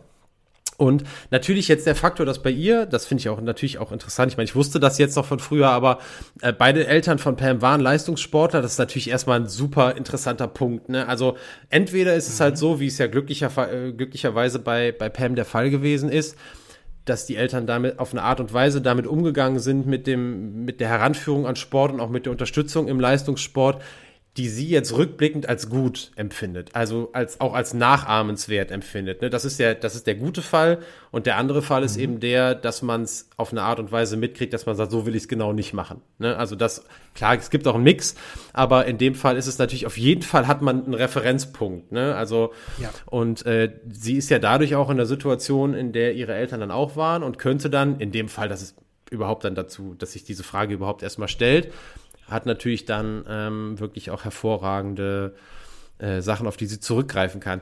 Was ich persönlich glaube, sie hat ja auch gesagt, sie ist da selber interessiert dran, ist ja auch so ein bisschen der Punkt klar, dass wir uns dazu auch äußern. Das geht jetzt gar nicht weit von dem weg, was sie auch gesagt hat. Ich glaube, hinten raus ist ein Punkt, ist mir noch ganz wichtig, aber grundsätzlich will ich schon sagen, und bei mir ist es ja auch so, ihr habt das ja zumindest in frühen Folgen damals mal mitbekommen, dass äh, ähm, ich ja jetzt auch Papa bin und äh, tatsächlich mir auch schon irgendwann mal Gedanken darüber gemacht habe. Nicht, weil ich selber Leistungssportler war, aber ganz ehrlich, jeder kennt das auch, der selber sportbegeistert ist. Äh, dieser Wunsch, dass irgendwie vielleicht Kinder auch eine Sportbegeisterung entwickeln, der ist, glaube ich, bei relativ vielen auch einfach da und ich glaube, der ist auch überhaupt nicht verwerflich. Ähm, ich glaube, das ist irgendwie was ganz Normales. Ist vielleicht sogar ähnlich, wie wenn man selber denkt, boah, ich lese voll gerne Bücher, ich würde es toll finden, wenn mein Kind auch irgendwie gerne liest, eine Leseratte wird oder was ich. Ja, also ich glaube, das sind ganz natürliche Prozesse. Ähm, was aber auch total wichtig ist, finde ich, und wie gesagt, das ist überhaupt auch keine große Überraschung, aber vielleicht auch manchmal gar nicht so einfach umzusetzen, aber doch ein Leitfaden, an dem man sich irgendwie doch orientieren kann. Spaß an der Leistung ähm, ist erstmal, also Spaß überhaupt, das ist das A und O. Spaß für Kinder, das muss Bock machen. Und auch Spaß an Leistung und an Ehrgeiz und auch diese so Zeit, die Einstellung, vielleicht auch irgendwann mal andere Dinge hinten anzustellen. Ich glaube persönlich, dass das in einem drinsteckt oder eben nicht. Ich glaube, dass mhm. das schon so ein bisschen einfach in der Persönlichkeit veranlagt ist und dass es auch relativ schwer ist, da, da irgendwas her herauszuzwingen, was vielleicht gar nicht da ist. So, ich finde eher, dass wenn ähm, dass zum einen für Eltern irgendwie die Aufgabe darin besteht, einfach aufzuzeigen, dass es Möglichkeiten gibt, das auszuleben, wenn man das will. Also, dass man, man muss überhaupt ja erstmal Kinder mit Sport auch in Kontakt bringen. Da klar kommen die auch irgendwann in der Schule und so weiter. Irgendwann wissen die äh, automatisch, was das ist. Aber natürlich ist es ein spielerisches Heranleben, wenn man schon vorher irgendwie weiß, was Sportarten sind und was Sport für einen bedeutet und wie man sich bewegt und wie man sowas vielleicht auch übt und so weiter. Und dann merkt man auch, ist da Spaß an der Sache dabei oder nicht? Und dann kann man das natürlich fördern, dass die Kinder sich darin ausprobieren. Und das liegt schon natürlich in der Verantwortung der Eltern, die überhaupt mit Sport, Kinder überhaupt mit, mit Sport bekannt zu machen auf so eine natürliche Art und Weise, wie Pam das ja auch gesagt hat. Ihre Eltern sind laufen gegangen und haben sie mitgenommen und die hat auch dieses Umfeld, ich sag mal, der Sportkabine irgendwie mitbekommen und Freundschaften mhm. sind entstanden bei den Eltern, die ewig gehalten haben. Es gibt ja eine ganze Menge ähm, Aspekte von Sport, die, das kennen ja alle, die Sport gemacht haben, die einfach unheimlich positiv sind, auch abseits, oh, jetzt mir fast mein Mikro umgefallen, sorry, auch abseits äh, vom, vom eigentlichen Sport treiben. Und es ist auch egal, ob das Mannschaftssport ist oder Einzelsport, das hat beides sein Für und Wider.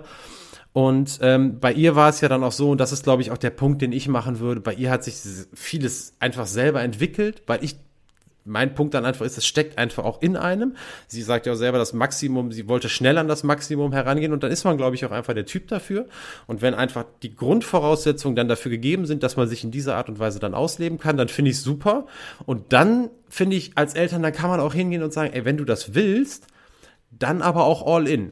Und dann kannst du auch Gas geben und dann unterstützt man dich auch und so weiter und so fort. Aber dann mach auch keine halben Sachen. Und das ist auch so ein bisschen der Punkt, den ich noch machen will, der mir relativ wichtig ist. Ich glaube, Druck auszuüben und das hat sie ja auch gesagt, das ist der, das ist der falsche Weg. Das führt auf jeden Fall in die falsche Richtung. Es gibt aber eine ganz wichtige Unterscheidung und das ist eigentlich der Punkt, den ich unbedingt machen will.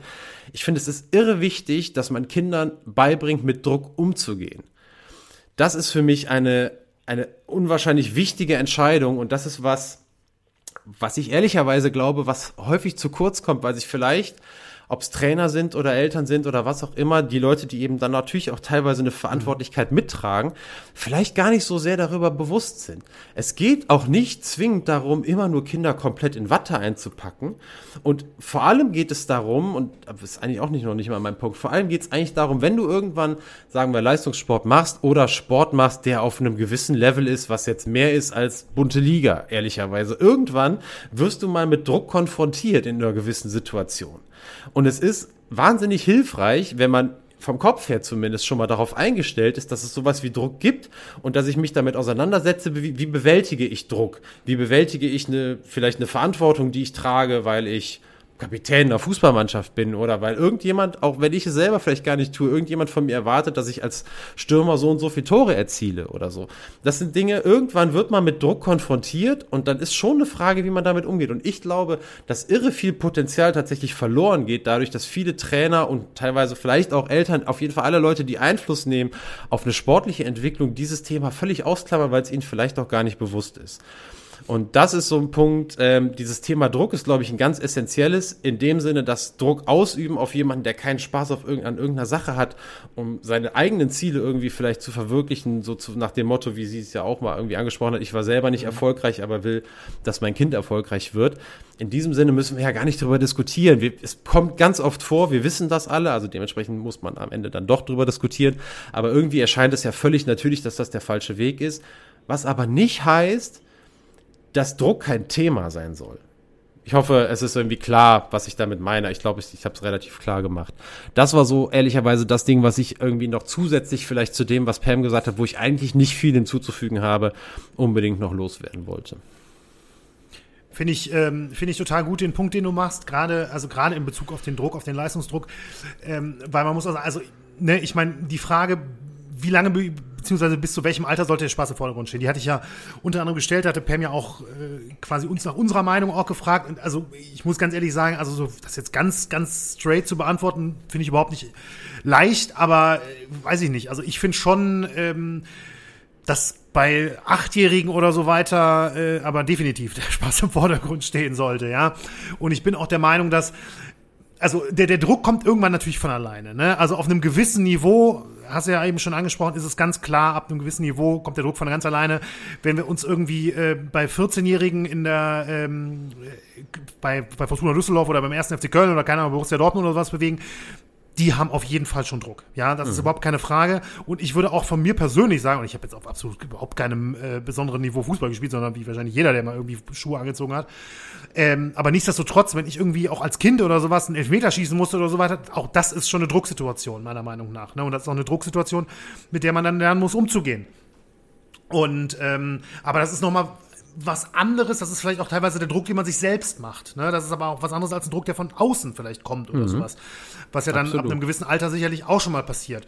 Ähm, also das ist alles kein einfaches Thema und da muss man wahrscheinlich auch, keine Ahnung, mit irgendwelchen Kindersportpsychologen oder sowas theoretisch sprechen, weil was ich, was du ansprichst, finde ich, ist total wichtig, weil ähm, und das ist auch überhaupt gar kein Vorwurf oder so weiter. Ich weiß, das geht ja gar nicht anders, ne? aber gerade auch so im, im Kinder- und Jugendbereich, gerade im Breitensport und so weiter, gibt's ja auch super viele Mannschaften, wo dann der Trainer jetzt nicht unbedingt eine Ausbildung in dem Bereich hat in irgendeiner Form. Ne? Das ist auch, wie gesagt, gar kein, gar kein Vorwurf oder sowas, aber ähm, da muss man natürlich schon sagen, klar, also man, die können den Kindern vielleicht ein bisschen was beibringen und gucken, dass alles gut läuft und dass die Spaß haben und so weiter. Aber dass da jetzt vielleicht jemand mal mental irgendwie ein bisschen auf was Bestimmtes vorbereitet oder sowas, das glaube ich einfach nicht, dass das in der Breite super deutlich passiert. Ich weiß, also, ne, so meine persönliche Erfahrung zumindest und ich glaube nicht, dass sich das massiv geändert hat. Ähm, und ich weiß auch, ich würde auch sagen, dass das schwer ist, das umzusetzen. Aber da muss man halt gucken, dass der Druck auch nicht überhand nimmt und dass dann irgendwie äh, Kinder darunter, also zerbrechen ist vielleicht ein, ein zu hartes Wort, aber dass, ähm, ja, dass es sie halt auch belastet oder sowas äh, psychisch, ne? Das, das finde ich ist auf jeden Fall auch wichtig. Mhm. Also ich kann das, ich kann das voll verstehen. Jeder hat, glaube ich, auch so ein bisschen seine eigenen Erfahrungen und wenn du jetzt, wenn man dir zugehört hat, einem fällt selber irgendwie ein, ja, bei dem Trainer kann ich mich dran erinnern, geht es vielleicht echt in die Richtung, ja, Ausbildung in dem Sinne hatte der ganz bestimmt auch nicht. Dann wiederum hat man auf jeden Fall Ist Trainer aber auch kein gehabt. Vorwurf, weil wie soll das denn funktionieren? Die werden kaum, ja, also, naja, die werden ja gar nicht also, bezahlt. Das ist ja Ehrenamt im weiten Bereich. Ja, das ist schon alles, das, das stimmt schon. Ich glaube aber, jeder hat auf der anderen Seite auch Leute erlebt, oder die meisten, ähm, die Trainerinnen oder Trainer gehabt haben, die auch keine Ausbildung hatten, aber die es halt konnten. Okay. Weißt du, also das gibt's, ne, das gibt's auch. Und das ist schon gute Trainer, schlechte Trainer hat auch wirklich eine ganze Menge damit zu tun. Keine Frage. Tatsächlich glaub, kommen wir gleich. Nicht genug gute, um alle Positionen zu besetzen. Absolut. Und das hängt auch mit dem Ehrenamt zusammen. Und natürlich ist immer die große Frage, und das, die Frage, der Frage müssen sich Sportvereine am Ende auch stellen. Und die, die Antwort ist tatsächlich aber immer relativ klar. Aus der eigenen Erfahrung muss man es ehrlich so sagen. Nimmt man gute Trainer, wartet man auf gute Trainer, bietet man zum Beispiel nur eine Mannschaft an, wenn man weiß, man hat Trainer, die sich auch total dem Ganzen verbunden fühlen und verantwortlich fühlen und wo man auch das Gefühl hat oder weiß, die sind, die können auch einfach mit Kindern umgehen. Aber davon reden wir jetzt gerade auch wirklich von einer absoluten Luxussituation, denn die Wahrheit sieht eben häufig relativ, äh, sieht häufig anders aus. Das ist nämlich die, da muss nur einer die Hand heben und dann ist jetzt auch ehrlicherweise ganz egal, wer das ist. Man ist grundsätzlich einfach nur froh um jeden, der sich irgendwie genau. auf, den, auf den Platz stellt und, äh, und Training mit Kindern kann. macht. Ja. Ich, ich kann das auch total verstehen. Vor allem, wenn die Alternative nachher dazu die ist, äh, dass du vielleicht nichts anbietest. Und in der Ort, genau. in dem du wohnst, und du denkst, und dein, genau. dein, dein Kind sagt, boah, ich würde aber gerne ähm, Hockey spielen oder Volleyball spielen oder Handball spielen. Mhm. Aber es gibt halt einfach kein Angebot aus dem Grund, weil sich niemand gemeldet hat, der eine Mannschaft trainiert. Es, oder es gibt keine E-Jugend, aber dein Kind ist halt gerade in der E-Jugend. Das genau. gibt hunderttausend genau. Fälle, ja. wo das eben dann so ist. Und dementsprechend nehmen die Leute und nehmen die Vereine, und das muss man ehrlicherweise auch so sagen, ohne große Prüfung diejenigen, die sich dann melden. So, das ist einfach so. Das hat, kennt, ich kenne das auch aus meiner Realität als Jugendlicher. Ich kann da auch wahrscheinlich 20 Fälle von aufzählen, wo das damals so war. Und man kann es auch verstehen. Man muss dazu aber ehrlicherweise auch sagen, ein Langzeitprojekt wird das in der Regel dann nicht. Weil das ist auch häufig der Fall. Irgendwo setzt sich dann doch das durch. Und gerade auch heute, es ist so, dass viele Eltern auch den Weg auf sich nehmen und dann zu sagen, okay, wir haben zwar hier vor der Tür, da kannst du zu Fuß in fünf Minuten hingehen, aber der Trainer ist Mist und äh, oder beim Fußball damals das super Argument, die haben einen Ascheplatz. Ich fahre dich in den nächsten Ort, die haben Kunstrasenplatz, da kannst du da, da schürfst du dir nicht so die Knie auf und dann werden die dahin gefahren. Und das ist bei Trainern auch so am Ende. In diesem Fall ist es vielleicht ein bisschen witzig gemeint mit den Sportplätzen, aber grundsätzlich bei Trainern, aber irgendwann, wenn du weißt, und das spricht sich ja auch in der Schule rum, irgendwo funktioniert was richtig gut, dann fahren die Eltern dahin, dann wollen die, dass die Kinder da sind und nicht da, wo, äh, wo es nicht so gut läuft. Ähm, also es ist alles ein sehr, sehr kompliziertes Thema. Ich finde, Ehrenamt äh, ist, ist mal in, in, einem anderen Podcast, nicht in unserem, aber äh, naja, wobei, aber auch ab von Skandalen, ein riesengroßes Thema, über das gesprochen werden muss. Ganz ehrlich, einfach auch um die Sportvereine am Leben zu halten und zwar vernünftig am Leben zu halten und zwar auch in mehreren Sportarten als nur Fußball. Ist jetzt gerade ein Problem, was wir nicht lösen können, ist aber ein sicherlich ein Problem, was auch hier angekratzt wird und was auch Danny Almonte zeigt, eben ist auch ein Fall, muss man, und das sind jetzt eher die, der ist jetzt eher die Familie als die Trainer, aber trotzdem, mhm. ähm, wo eben auch über Kinder fremdbestimmt wird und ähm, auf eine sehr schlechte Art und Weise. Und ähm, es ist eben wichtig, dass wir ganz viele Dinge anbieten, wo das auch anders der Fall ist. Und manchmal vielleicht auch der Appell, ich weiß gar nicht, wie viele Leute das jetzt von euch betrifft, aber vielleicht muss man auch mal selber überlegen, bevor man sich immer nur aufregt über alle anderen. Vielleicht macht man es selber. So, also. Ja, möglicherweise. Ne? Kann man auch mal, kann man ja. auch mal drüber nachdenken. Also das so. war eine der längsten Diskussionen der Schattenseiten. Ja, aber schön. Ich finde das ehrlicherweise, fand ich, auch gut. ich fand das fand die Themen wahnsinnig Aber die spannend. Top 3 unserer Absolut, ja. aber die Top 3 unser Trainer ist jetzt unser, ne, ist ja eigentlich auch eine ganz gute Überleitung jetzt gewesen. Oh, die wird auch lang, Benny, ne? Ganz ehrlich, die wird auch lang. Oh Gott, dann fangen wir besser direkt ich an. Ich hatte viel Zeit. Ich hatte viel Zeit, mich damit auseinanderzusetzen. Oh Gott, oh Gott, okay. Ich habe nicht so viele Notizen. Meine gehen schon. Ja, ist ja nicht schlimm. Okay, was muss ich sagen? Top 3 Trainer haben wir schon gesagt, ganz, ganz am Anfang, ne? Ja. Ähm, es ist eine persönliche Liste. Genau. Was habe ich ja, was habe ich mir noch aufgeschrieben? Ja, ich habe es äh, so. im, im Flugzeug aufgeschrieben, weil ich kein Internet hatte und deswegen kann es sein und ich hatte nachher keine Zeit mehr mir. Es gibt möglicherweise ein paar Punkte, wo ich für Jahreszahlen X eingesetzt habe und ja, hier sehe ich das schon und ich konnte die X nicht mehr in Jahreszahlen umändern, weil ich kein Internet hatte. Das habe ich okay, mir aufgeschrieben, weil ich das sagen wollte. Okay, und ich habe Honorable Mention eine und ach so, was wir noch sagen wollten, wir gehen über den Fußball hinaus. Ne? Das, war, ja. das war ganz wichtig, sportartenübergreifend. Nichtsdestotrotz ist es fußballlastiger, zumindest bei mir geworden, aber dazu bei mir auch. Nachher mehr, ja. ja. Ähm, Okay, äh, ja, hast du eine Honorable Mention? Nein. Soll ich meine nennen und Diesmal du fängst, nicht. du fängst dafür dann mit Platz 3 an? Können wir machen. Okay. Meine Honorable Mention ist, habe ich genommen, weil ich mal wieder gemerkt habe, wie unfassbar männerlastig auch diese Top-3-Liste wieder ist Ja. und auch geworden ist. Äh, wir haben ja auch schon mal drüber gesprochen, einfach auch der, Kon der Konsum von Sportarten, auch so sind wir sozialisiert, muss man auch einfach so sagen. Es ist einfach extrem Männersport dominiert, jetzt nicht ausschließlich, aber gerade auch was Trainer angeht, ist es extrem krass. Und nichtsdestotrotz war es mir in diesem Fall echt ein Anliegen, weil mir die auch sofort durch die, in den Kopf gekommen ist. Und ich glaube, Benny, ich trete damit äh, bei dir offene Türen ein. Und deswegen als Honorable Mention, ich bin riesengroßer Fan von Martina Voss-Tecklenburg. Ja, also, Also ich stimme dachte, du, du ich, grinst jetzt wollte, ja, nee, ich- nee, finde ich, finde ich, finde ich super. Nee, nee, weil, also unsere, die, die Frauenbundestrainerin, also die Bundestrainerin Ja. der Frauenfußballnationalmannschaft und warum ich jetzt mit Benny angesprochen habe, die hat ja auch einen Posten bei Fortuna Düsseldorf. Ich glaube im Aufsichtsrat, ich bin ehrlicherweise nicht ganz sicher. Ja, ja, Ja. ja. ja. Im Aufsichtsrat. Ich finde die wahnsinnig toll. Im Sinne von, einmal hat sie sportlich, muss man einfach sagen, die Frauenfußballnationalmannschaft äh, rausgeführt aus einem Tal, ganz klar. Also jetzt auch die letzte EM hat es gezeigt mit dem, mit dem Vize-Europameistertitel.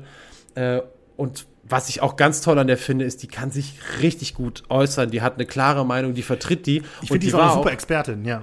Die, die, genau, wenn die im TV auftritt, ist die auch eine super Expertin, das finde ich auch. Und damals war es wirklich so, als die sich auch geäußert hat, das war auch so ein bisschen rund um die, auch vor der Männer-WM schon und auch während der Frauen-EM vorher, wenn die Interviews gegeben hat, das war auch parallel die Phase, wo auch Hansi Flick ein paar Interviews gegeben hat.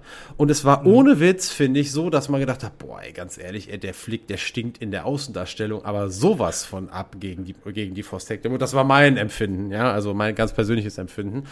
Und, ähm, ja, vielleicht der, Hinweis in vier Monaten, glaube ich, eine, eine, eine, Fußball-WM äh, der Frauen.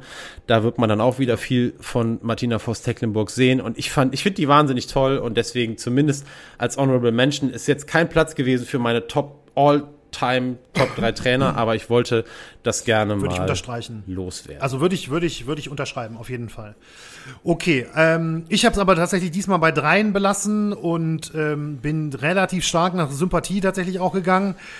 Und ähm, mein Platz drei ist, glaube ich, jemand, den viele nicht sympathisch finden, aber ich weiß nicht. Ich finde, das ist, also ich mochte den schon immer. Es ist José Mourinho.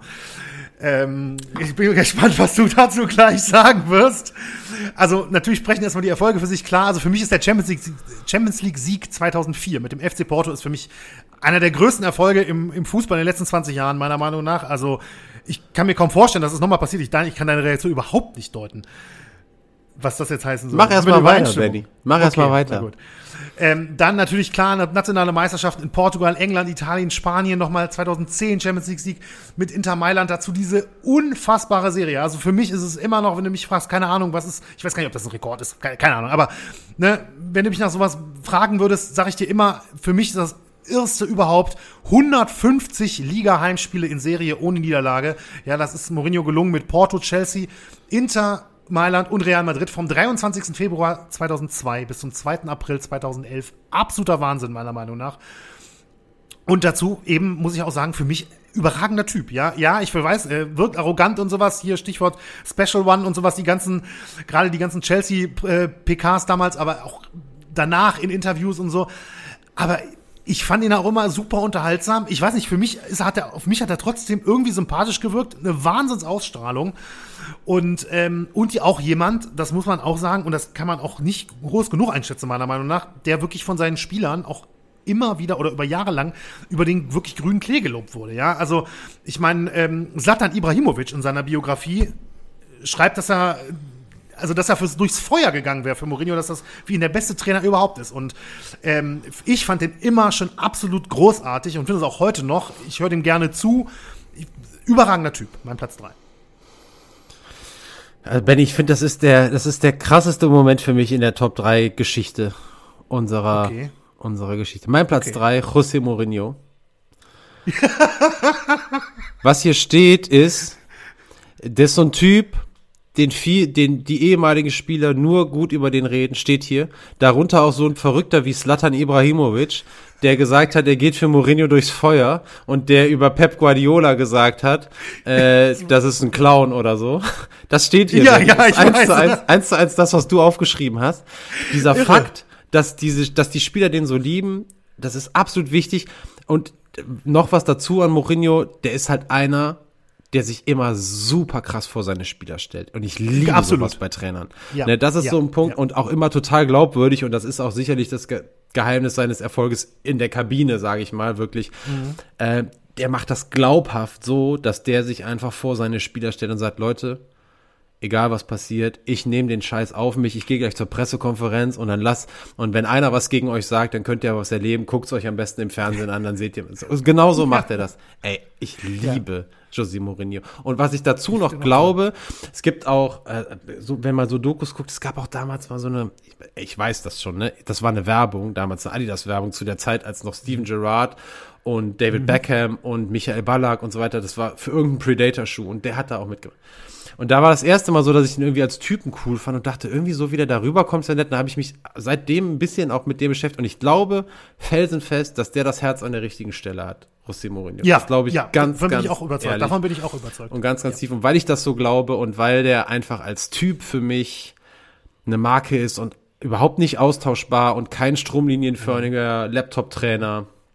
Absolut überragend. Also mein Platz drei. So, Benny, wir bleiben live dabei. Meine Kopfhörer sind wieder leer gegangen, klar. Kein Problem. Wir, wir wissen ja, so. das ist kein Problem. So, ihr seid alle noch live dabei. Bisschen leiser, glaube ich. Aber egal. Ja, oh. aber das geht schon. Geht schon. Hier passieren auf jeden Fall gerade komische Dinge. Hier fallen Sachen um. Kann ich nur sagen. Warte, aber ich glaube, Daniel hört mich selbst gar nicht. Ja. Zack, zack. Hörst du mich? Ja, ja, ich, ja, ich höre dich. Oh. Hörst du mich auch? ich höre dich nicht. Okay, das ist natürlich problematisch. Er hört mich nicht. Okay, der Kopfhörerwechsel ging nicht ganz ohne Komplikationen, deswegen mussten wir doch einen kleinen Schnitt einbauen, aber ich hoffe, ihr verzeiht uns das. Dafür kommen wir direkt zu Platz zwei und ich muss sagen, Platz zwei, also ich freue mich sehr, dass wir da Platz drei eine Parallele hatten. Ähm, ich hätte im Vorfeld getippt, die größte Wahrscheinlichkeit auf eine Parallele gibt es bei meinem Platz zwei und ich glaube auch, dass es tatsächlich durchaus möglich ist. Ich achte mal auf Daniels Reaktion, aber mein Platz zwei ist Christian Streich. Ah, äh, okay, hätte hätte voll sein können, ist es aber nicht. Nee, aber liebe okay. ich auch, ja. Okay, okay. Ja, also ich bin ein riesengroßer Christian Streich-Fan. Also für mich mit Abstand, mit Abstand äh, der, der coolste, beste Trainer der Bundesliga, auch der beste Interviewgeber der Bundesliga.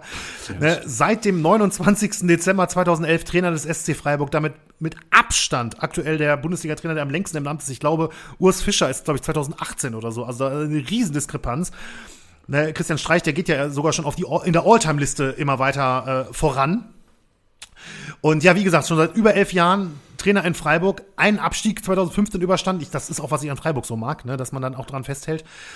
Aber halt eben auch schon Europa League gespielt, unter anderem auch zuletzt jetzt, wo man äh, im Achtelfinale Juventus Turin scheiterte. Und dazu kommt wirklich auch noch dieses, ja, Streich in Freiburg verlieren wirklich Jahr für Jahr Leistungsträger und bleiben trotzdem für ihre Verhältnisse erfolgreich, etablieren neue junge Spieler und arbeiten sich immer weiter irgendwie nach oben. Also für mich mit das Beste, was man, was ich im deutschen Fußball gesehen habe in, in, in meiner Zeit, die ich, die ich Fußballfan bin. Wirklich, so weit gehe ich wirklich da zurück und eben dazu kommt, ich halte ihn für einen absolut überragenden Typen, ja.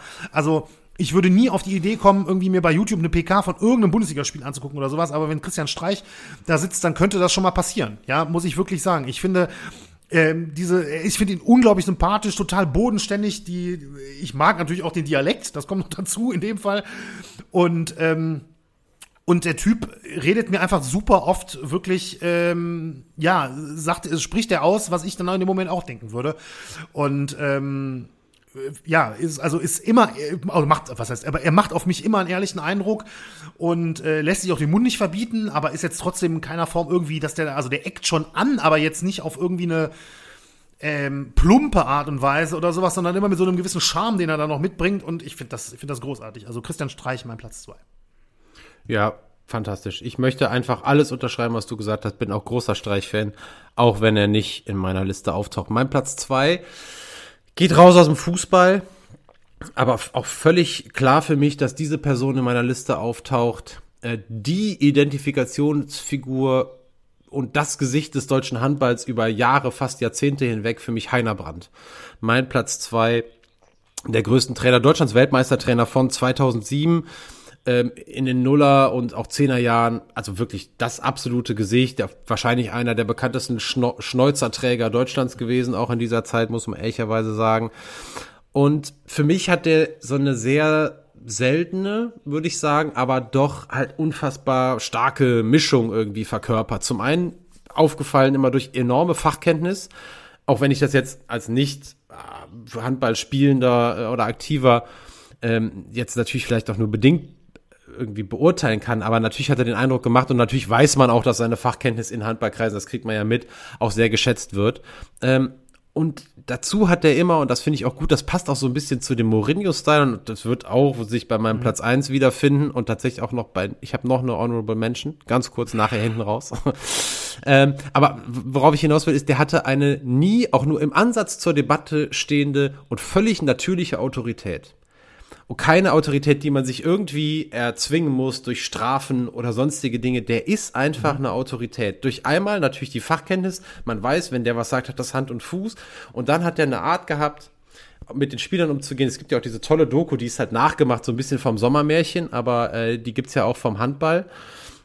Äh, das müsste die ich weiß gar nicht, ob das wirklich die WM 2007 auch war. Ich glaube, das war die.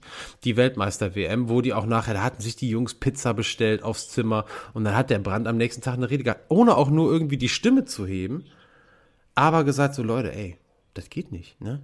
Wenn wir hier sagen, ist Ruhe, dann wird sich keine Pizza mehr bestellt, ne? Und da sind aber ohne, nur damit, sind die Jungs so klein mit Hut, ne?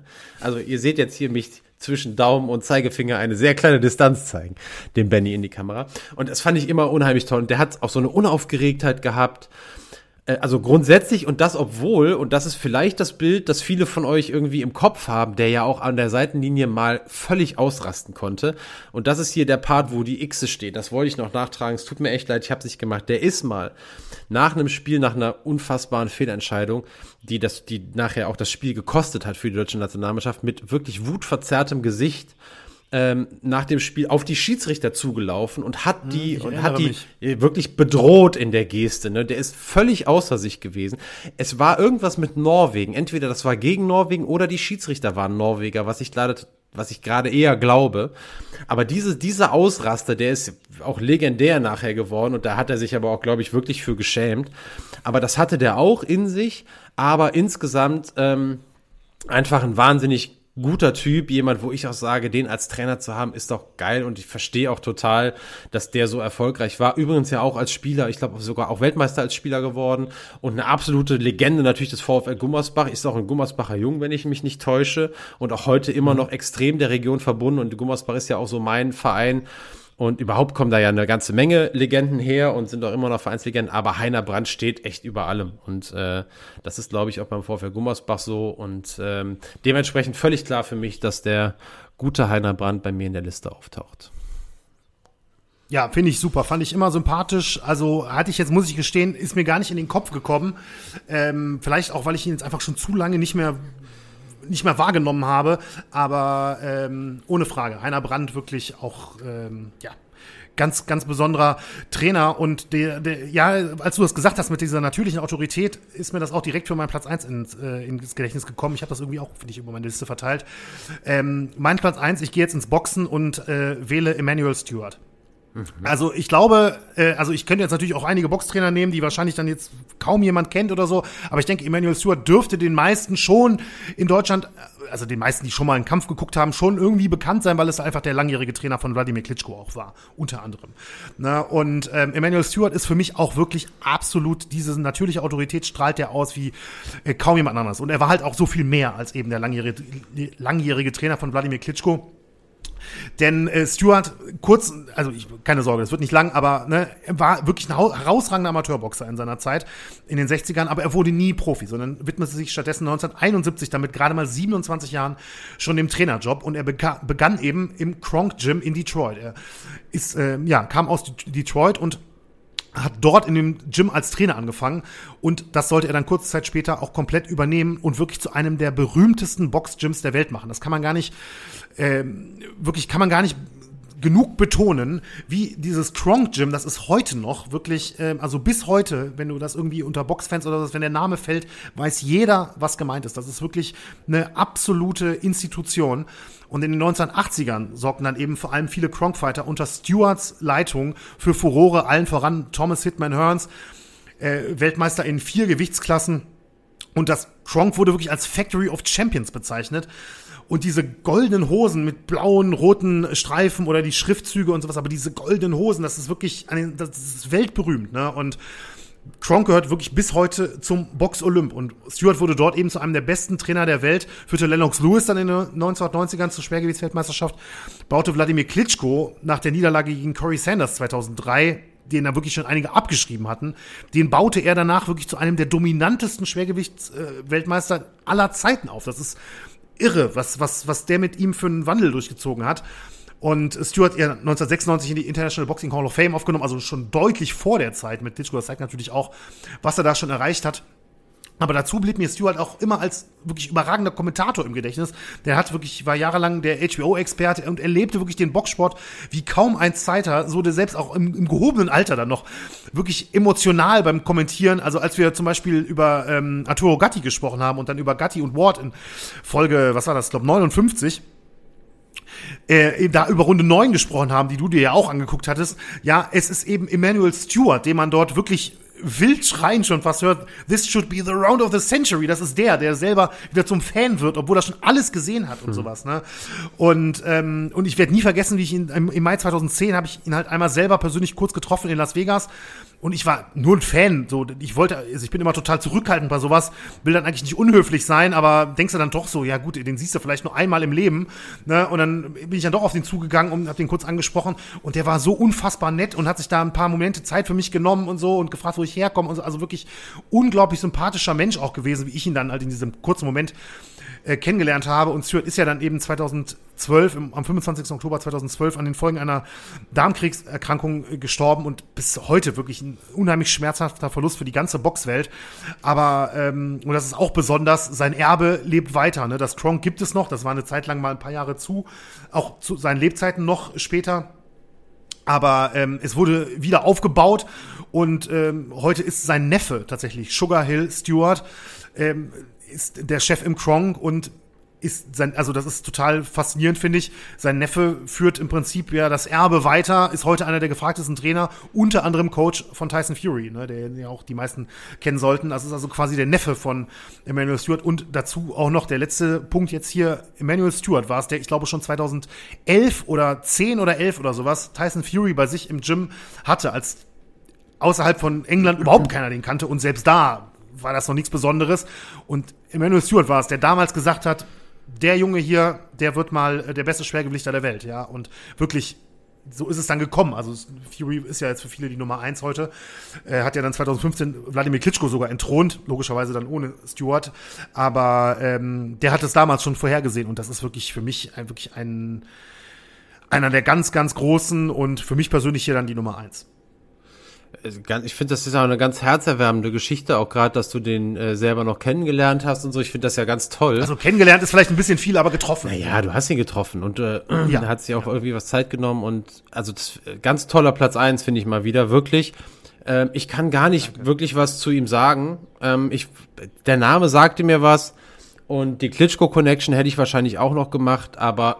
Aber da war leider immer Werbung in den Rundenpausen, ne? Ja. Man hätte viel sehen genau. können. Also, äh, ja. aber ganz toll, muss ich echt sagen. Hat, äh, gefällt, finde ich, finde ich super. Dass du auch mal wieder einen aus der Boxkiste holst. Ähm, bevor ich zu meinem Platz eins komme und danach ganz schnell prozentuale Aufteilung. Fury gegen Usyk. Deine Einschätzung. Jetzt, Was live. Ausgeht. Schattenseiten. Ja, prozentual. Was glaubst du, Siegchancen? Wie viel Prozent liegen bei Fury, wie viel bei Usyk? Also ich sehe den Kampf, glaube ich, enger als die meisten, deswegen sage ich 60-40 Fury. Okay. Ich hätte auch 60-40 gesagt. Mit viel weniger Ahnung. Aber ich denke mir auch ja. so, ich denke mir auch so, Usyk ist äh, nicht zu unterschätzen. Aber nee. aus der, aus der, ich glaube sogar, dass, dass ich möglicherweise je näher der Kampf, wenn er denn kommt, wahrscheinlich sogar 50-50 sagst. Vielleicht, ja. Mhm. Weil Usyk ist wirklich, das ist schon, das ist schon ein besonderes Paket. Ja, und der kämpft auch noch irgendwie, wahrscheinlich kämpft er noch mit dem Herzen auch irgendwie noch, vielleicht noch ein bisschen mehr. Vielleicht, ja. Wer weiß, also es kann alles eine Rolle ja. spielen. Wollte, hat mich nur interessiert, weil wann hätten wir sonst noch darüber geredet. Wahrscheinlich vorher, aber nicht im Podcast. Okay, mein Platz eins. Ich äh, bin, wir haben ja auch vielleicht schon mal darüber geredet. Ich glaube, wenn nicht, dann sage ich euch, ich hasse diesen Personenkult im Fußball. Ich glaube, wir haben schon mal darüber gesprochen. Alle Mbappé und Messi und Ronaldo. Ich kann es nicht hören. Und so ein bisschen untreu werde ich mir bei meiner Nummer eins, weil ich äh, tatsächlich insofern auch, also wenn ich Fan von einer Person bin, im, in, im Sport, dann ist es diese Person. Und ich bin einfach, und es ist auch überhaupt nicht, es ist jetzt keine große Revelation, es ist, ich bin immer schon Jürgen Klopp-Fan gewesen. Ich habe es ja auch schon mal gesagt. Jürgen Klopp ist für mich die Person im Fußball, die ich am coolsten finde. So sage ich jetzt einfach. Ich bin wegen, wegen Jürgen Klopp ist Dortmund zu meiner Zweitmannschaft geworden und auch geblieben jetzt natürlich ohne, ohne dass er da war. Aber ehrlicherweise glaube ich, dass ich die Premier League auch nur verfolge, weil er da ist. Ganz ehrlich, wenn der jetzt zu Juve gehen würde, würde ich wahrscheinlich Serie A gucken und keine Premier League mehr. Ich, ganz ehrlich, so muss ich sagen. Weil so ist es wirklich. Ich bin, natürlich fand ich Liverpool cool als Kultclub und so weiter und so fort, aber das alles hat für mich überhaupt erst ein Gesicht und Gewicht und Bedeutung bekommen mit Jürgen Klopp. Und ich will was sagen, wo ich allen Leuten zustimme, wo Klopp das auch selber schon gesagt hat, auch über sich selber. Klopp ist wirklich ein schlechter Verlierer und er kann das auch nicht verhehlen, auch nach Interviews. Und ich verstehe jeden, der das ätzend und unsympathisch findet. Ich verstehe das. Das alles täuscht in meinen Augen aber nicht darüber hinweg, was für fantastische Qualitäten dieser Mann hat. Ja? Also der ist unfassbar schlau, der ist reflektiert, der weiß, wann er was sagen muss, auch mal zu Themen außerhalb vom Fußball. Der weiß aber auch, wann er die Klappe halten muss. Das ist auch nicht schlecht. Der ist auch witzig. Der lässt aus sportlicher Sicht dazu auch noch einen Fußball spielen, den ich mir einfach sehr, sehr gerne angucke. Das ist halt einfach do or die. Das ist entweder das klappt und das klappt über Jahre hinweg und man sieht jetzt gerade, was passiert, wenn nicht alle Rädchen ineinander greifen. Dann ist man wirklich von einer der besten drei Mannschaften der Welt schnell Mittelmaß in der Premier League. Damals hat man es auch gesehen, Dortmund hatte auch diese Zeit, wo die ja mal zwischenzeitlich um den Abstieg gespielt haben tatsächlich, wo er die nachher dann wieder fast, ich glaube sogar bis in die Euroleague geführt hat oder zumindest bis, ich glaube, bis in die Euroleague geführt hat und dann nachher dann gegangen ist. Ähm, aber nichtsdestotrotz, diese Tiefen gab es. Aber Klopp, Fußball-Nerd, klar, und Fachmann, aber so ein bisschen mein Punkt, warum der mein Nummer 1 Trainer ist, ist jetzt nicht aus, äh, ausschließlich meine Sympathie, sondern das ist ein anderer Punkt. Also der hatte für, für die Taktik damals Seiko Buvac bei Dortmund, der ist auch mit nach Liverpool gegangen, das war sein Taktikfuchs, die haben sich getrennt, da weiß man immer noch nicht so ganz die Hintergründe. Den Platz von Buvac eingenommen hat Pep Linders, ein Holländer, der jetzt der neue Buvac ist und das absolute taktische Gehirn auch vom, von Liverpool. Und Klopp war ja schon immer, abgesehen davon, dass er natürlich absoluter Fußballfachmann, der war ja immer das, was man auf dem Platz, auf den emotionalen Leader nennt. Das war der als Trainer. Immer schon. Und das an sich ist jetzt erstmal noch nichts Besonderes. Das Besondere ist, dass der mit dieser Art immer eine unfassbar lange Halbwertszeit hat. Und das, das ist für mich das Besondere eigentlich, weil diese Emotionalität, man hat das ganz oft, dass die sich, dass die funktioniert, aber dass die sich einfach relativ schnell abnutzt. Also es sind einfach, da gibt's auch hunderte Beispiele an Trainern, die eben dadurch kommen, so, so klassische, die Feuer, die Feuerwehrmänner oder so, die eben nochmal die letzten Körner rausholen und die Mannschaft vor dem Abstieg retten und wenn die danach Struktur da reinbringen sollen, dann werden die nach dem zehnten Spieltag wieder gefeuert. Man hat das hundertmal erlebt, das ist jetzt nur ein Beispiel. Gibt's auch noch in ein bisschen anderen Ausführungen. Und bei Klopp, ist es einfach so, ich habe auch hier stehen leider wieder die X, ich weiß nicht, wie viele Jahre der bei Mainz war, aber der ist ja, das ist ja ein Mainzer der ist ja da groß geworden, auch fußballerisch groß geworden.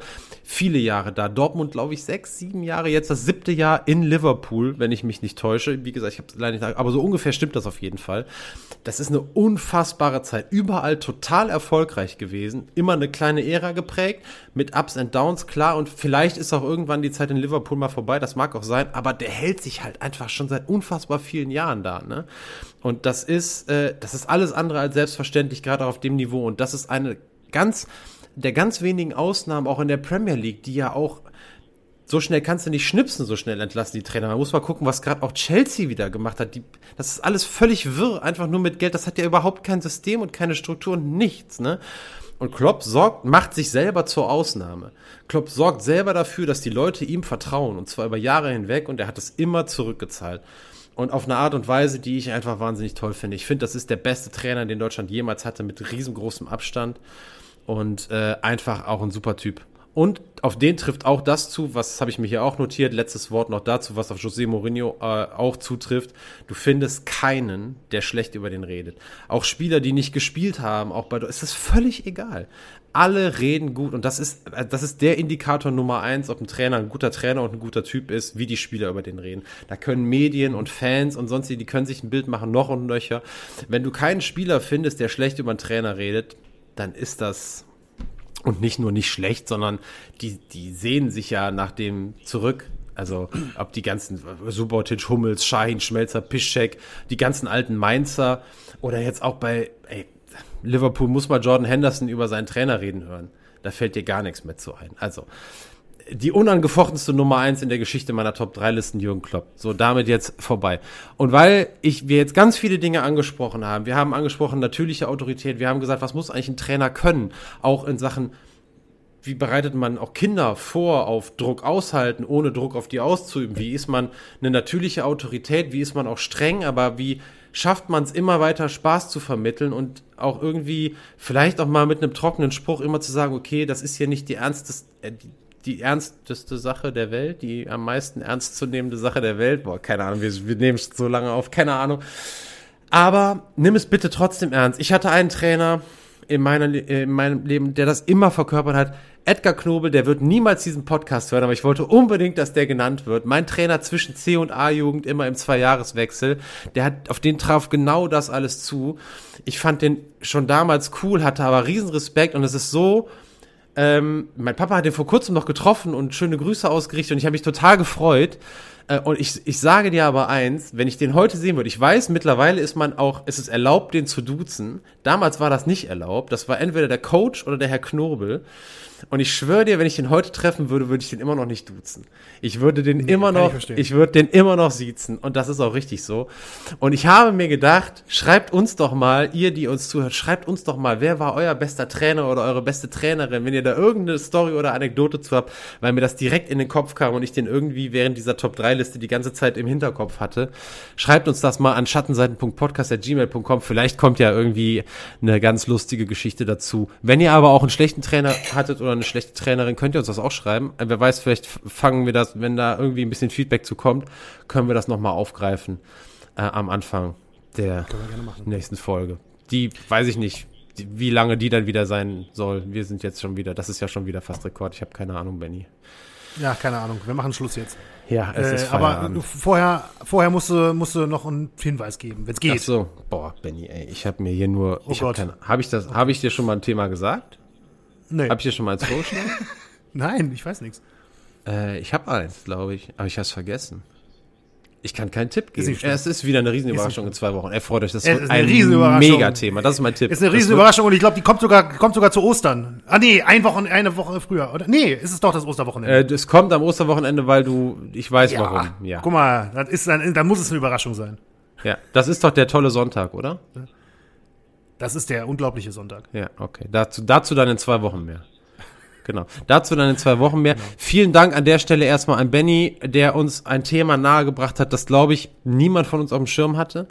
Das dazu geführt hat, dass wir, finde ich, uns richtig cool einfach auch unterhalten haben in der Diskussion und mal wieder ein völlig neues Feld uns irgendwie eröffnet hat. Danke wirklich, Benny, das war spitzenmäßig. Danke auch an Pam Danke. für die Sprachnachrichten, die ja, das Ganze vielen, wieder vielen sehr bereichert haben. Danke an Jürgen Klopp dass er Trainer vom FC Liverpool ist und an Edgar Knobel. Und es ist spät auf Mauritius. Wir hören jetzt auf, Benny und äh, hören uns. Und danke Wochen. allen, die uns zuhören. danke, danke euch natürlich äh, für den weiter, äh, ja, weiterhin gegebenen Support. Schreibt uns gerne an schattenseiten.podcast@gmail.com. Bei Instagram bewertet uns. Äh, ihr könnt auch gerne dieses dieses Tippen dabei bei Spotify machen. Ich weiß nicht, wie das heißt. Ähm, das hat aber schon ganz gut funktioniert. Also da ja, so einen Kommentar genau. da lassen. Das machen wir wieder. Ne? Wir machen also, eine Umfrage. Könnt ihr daran teilnehmen und bitte abonnieren. Weiter. Ja bitte abonnieren und äh, ja, dann hören wir uns in zwei Wochen wieder. Bis dahin. Tschö.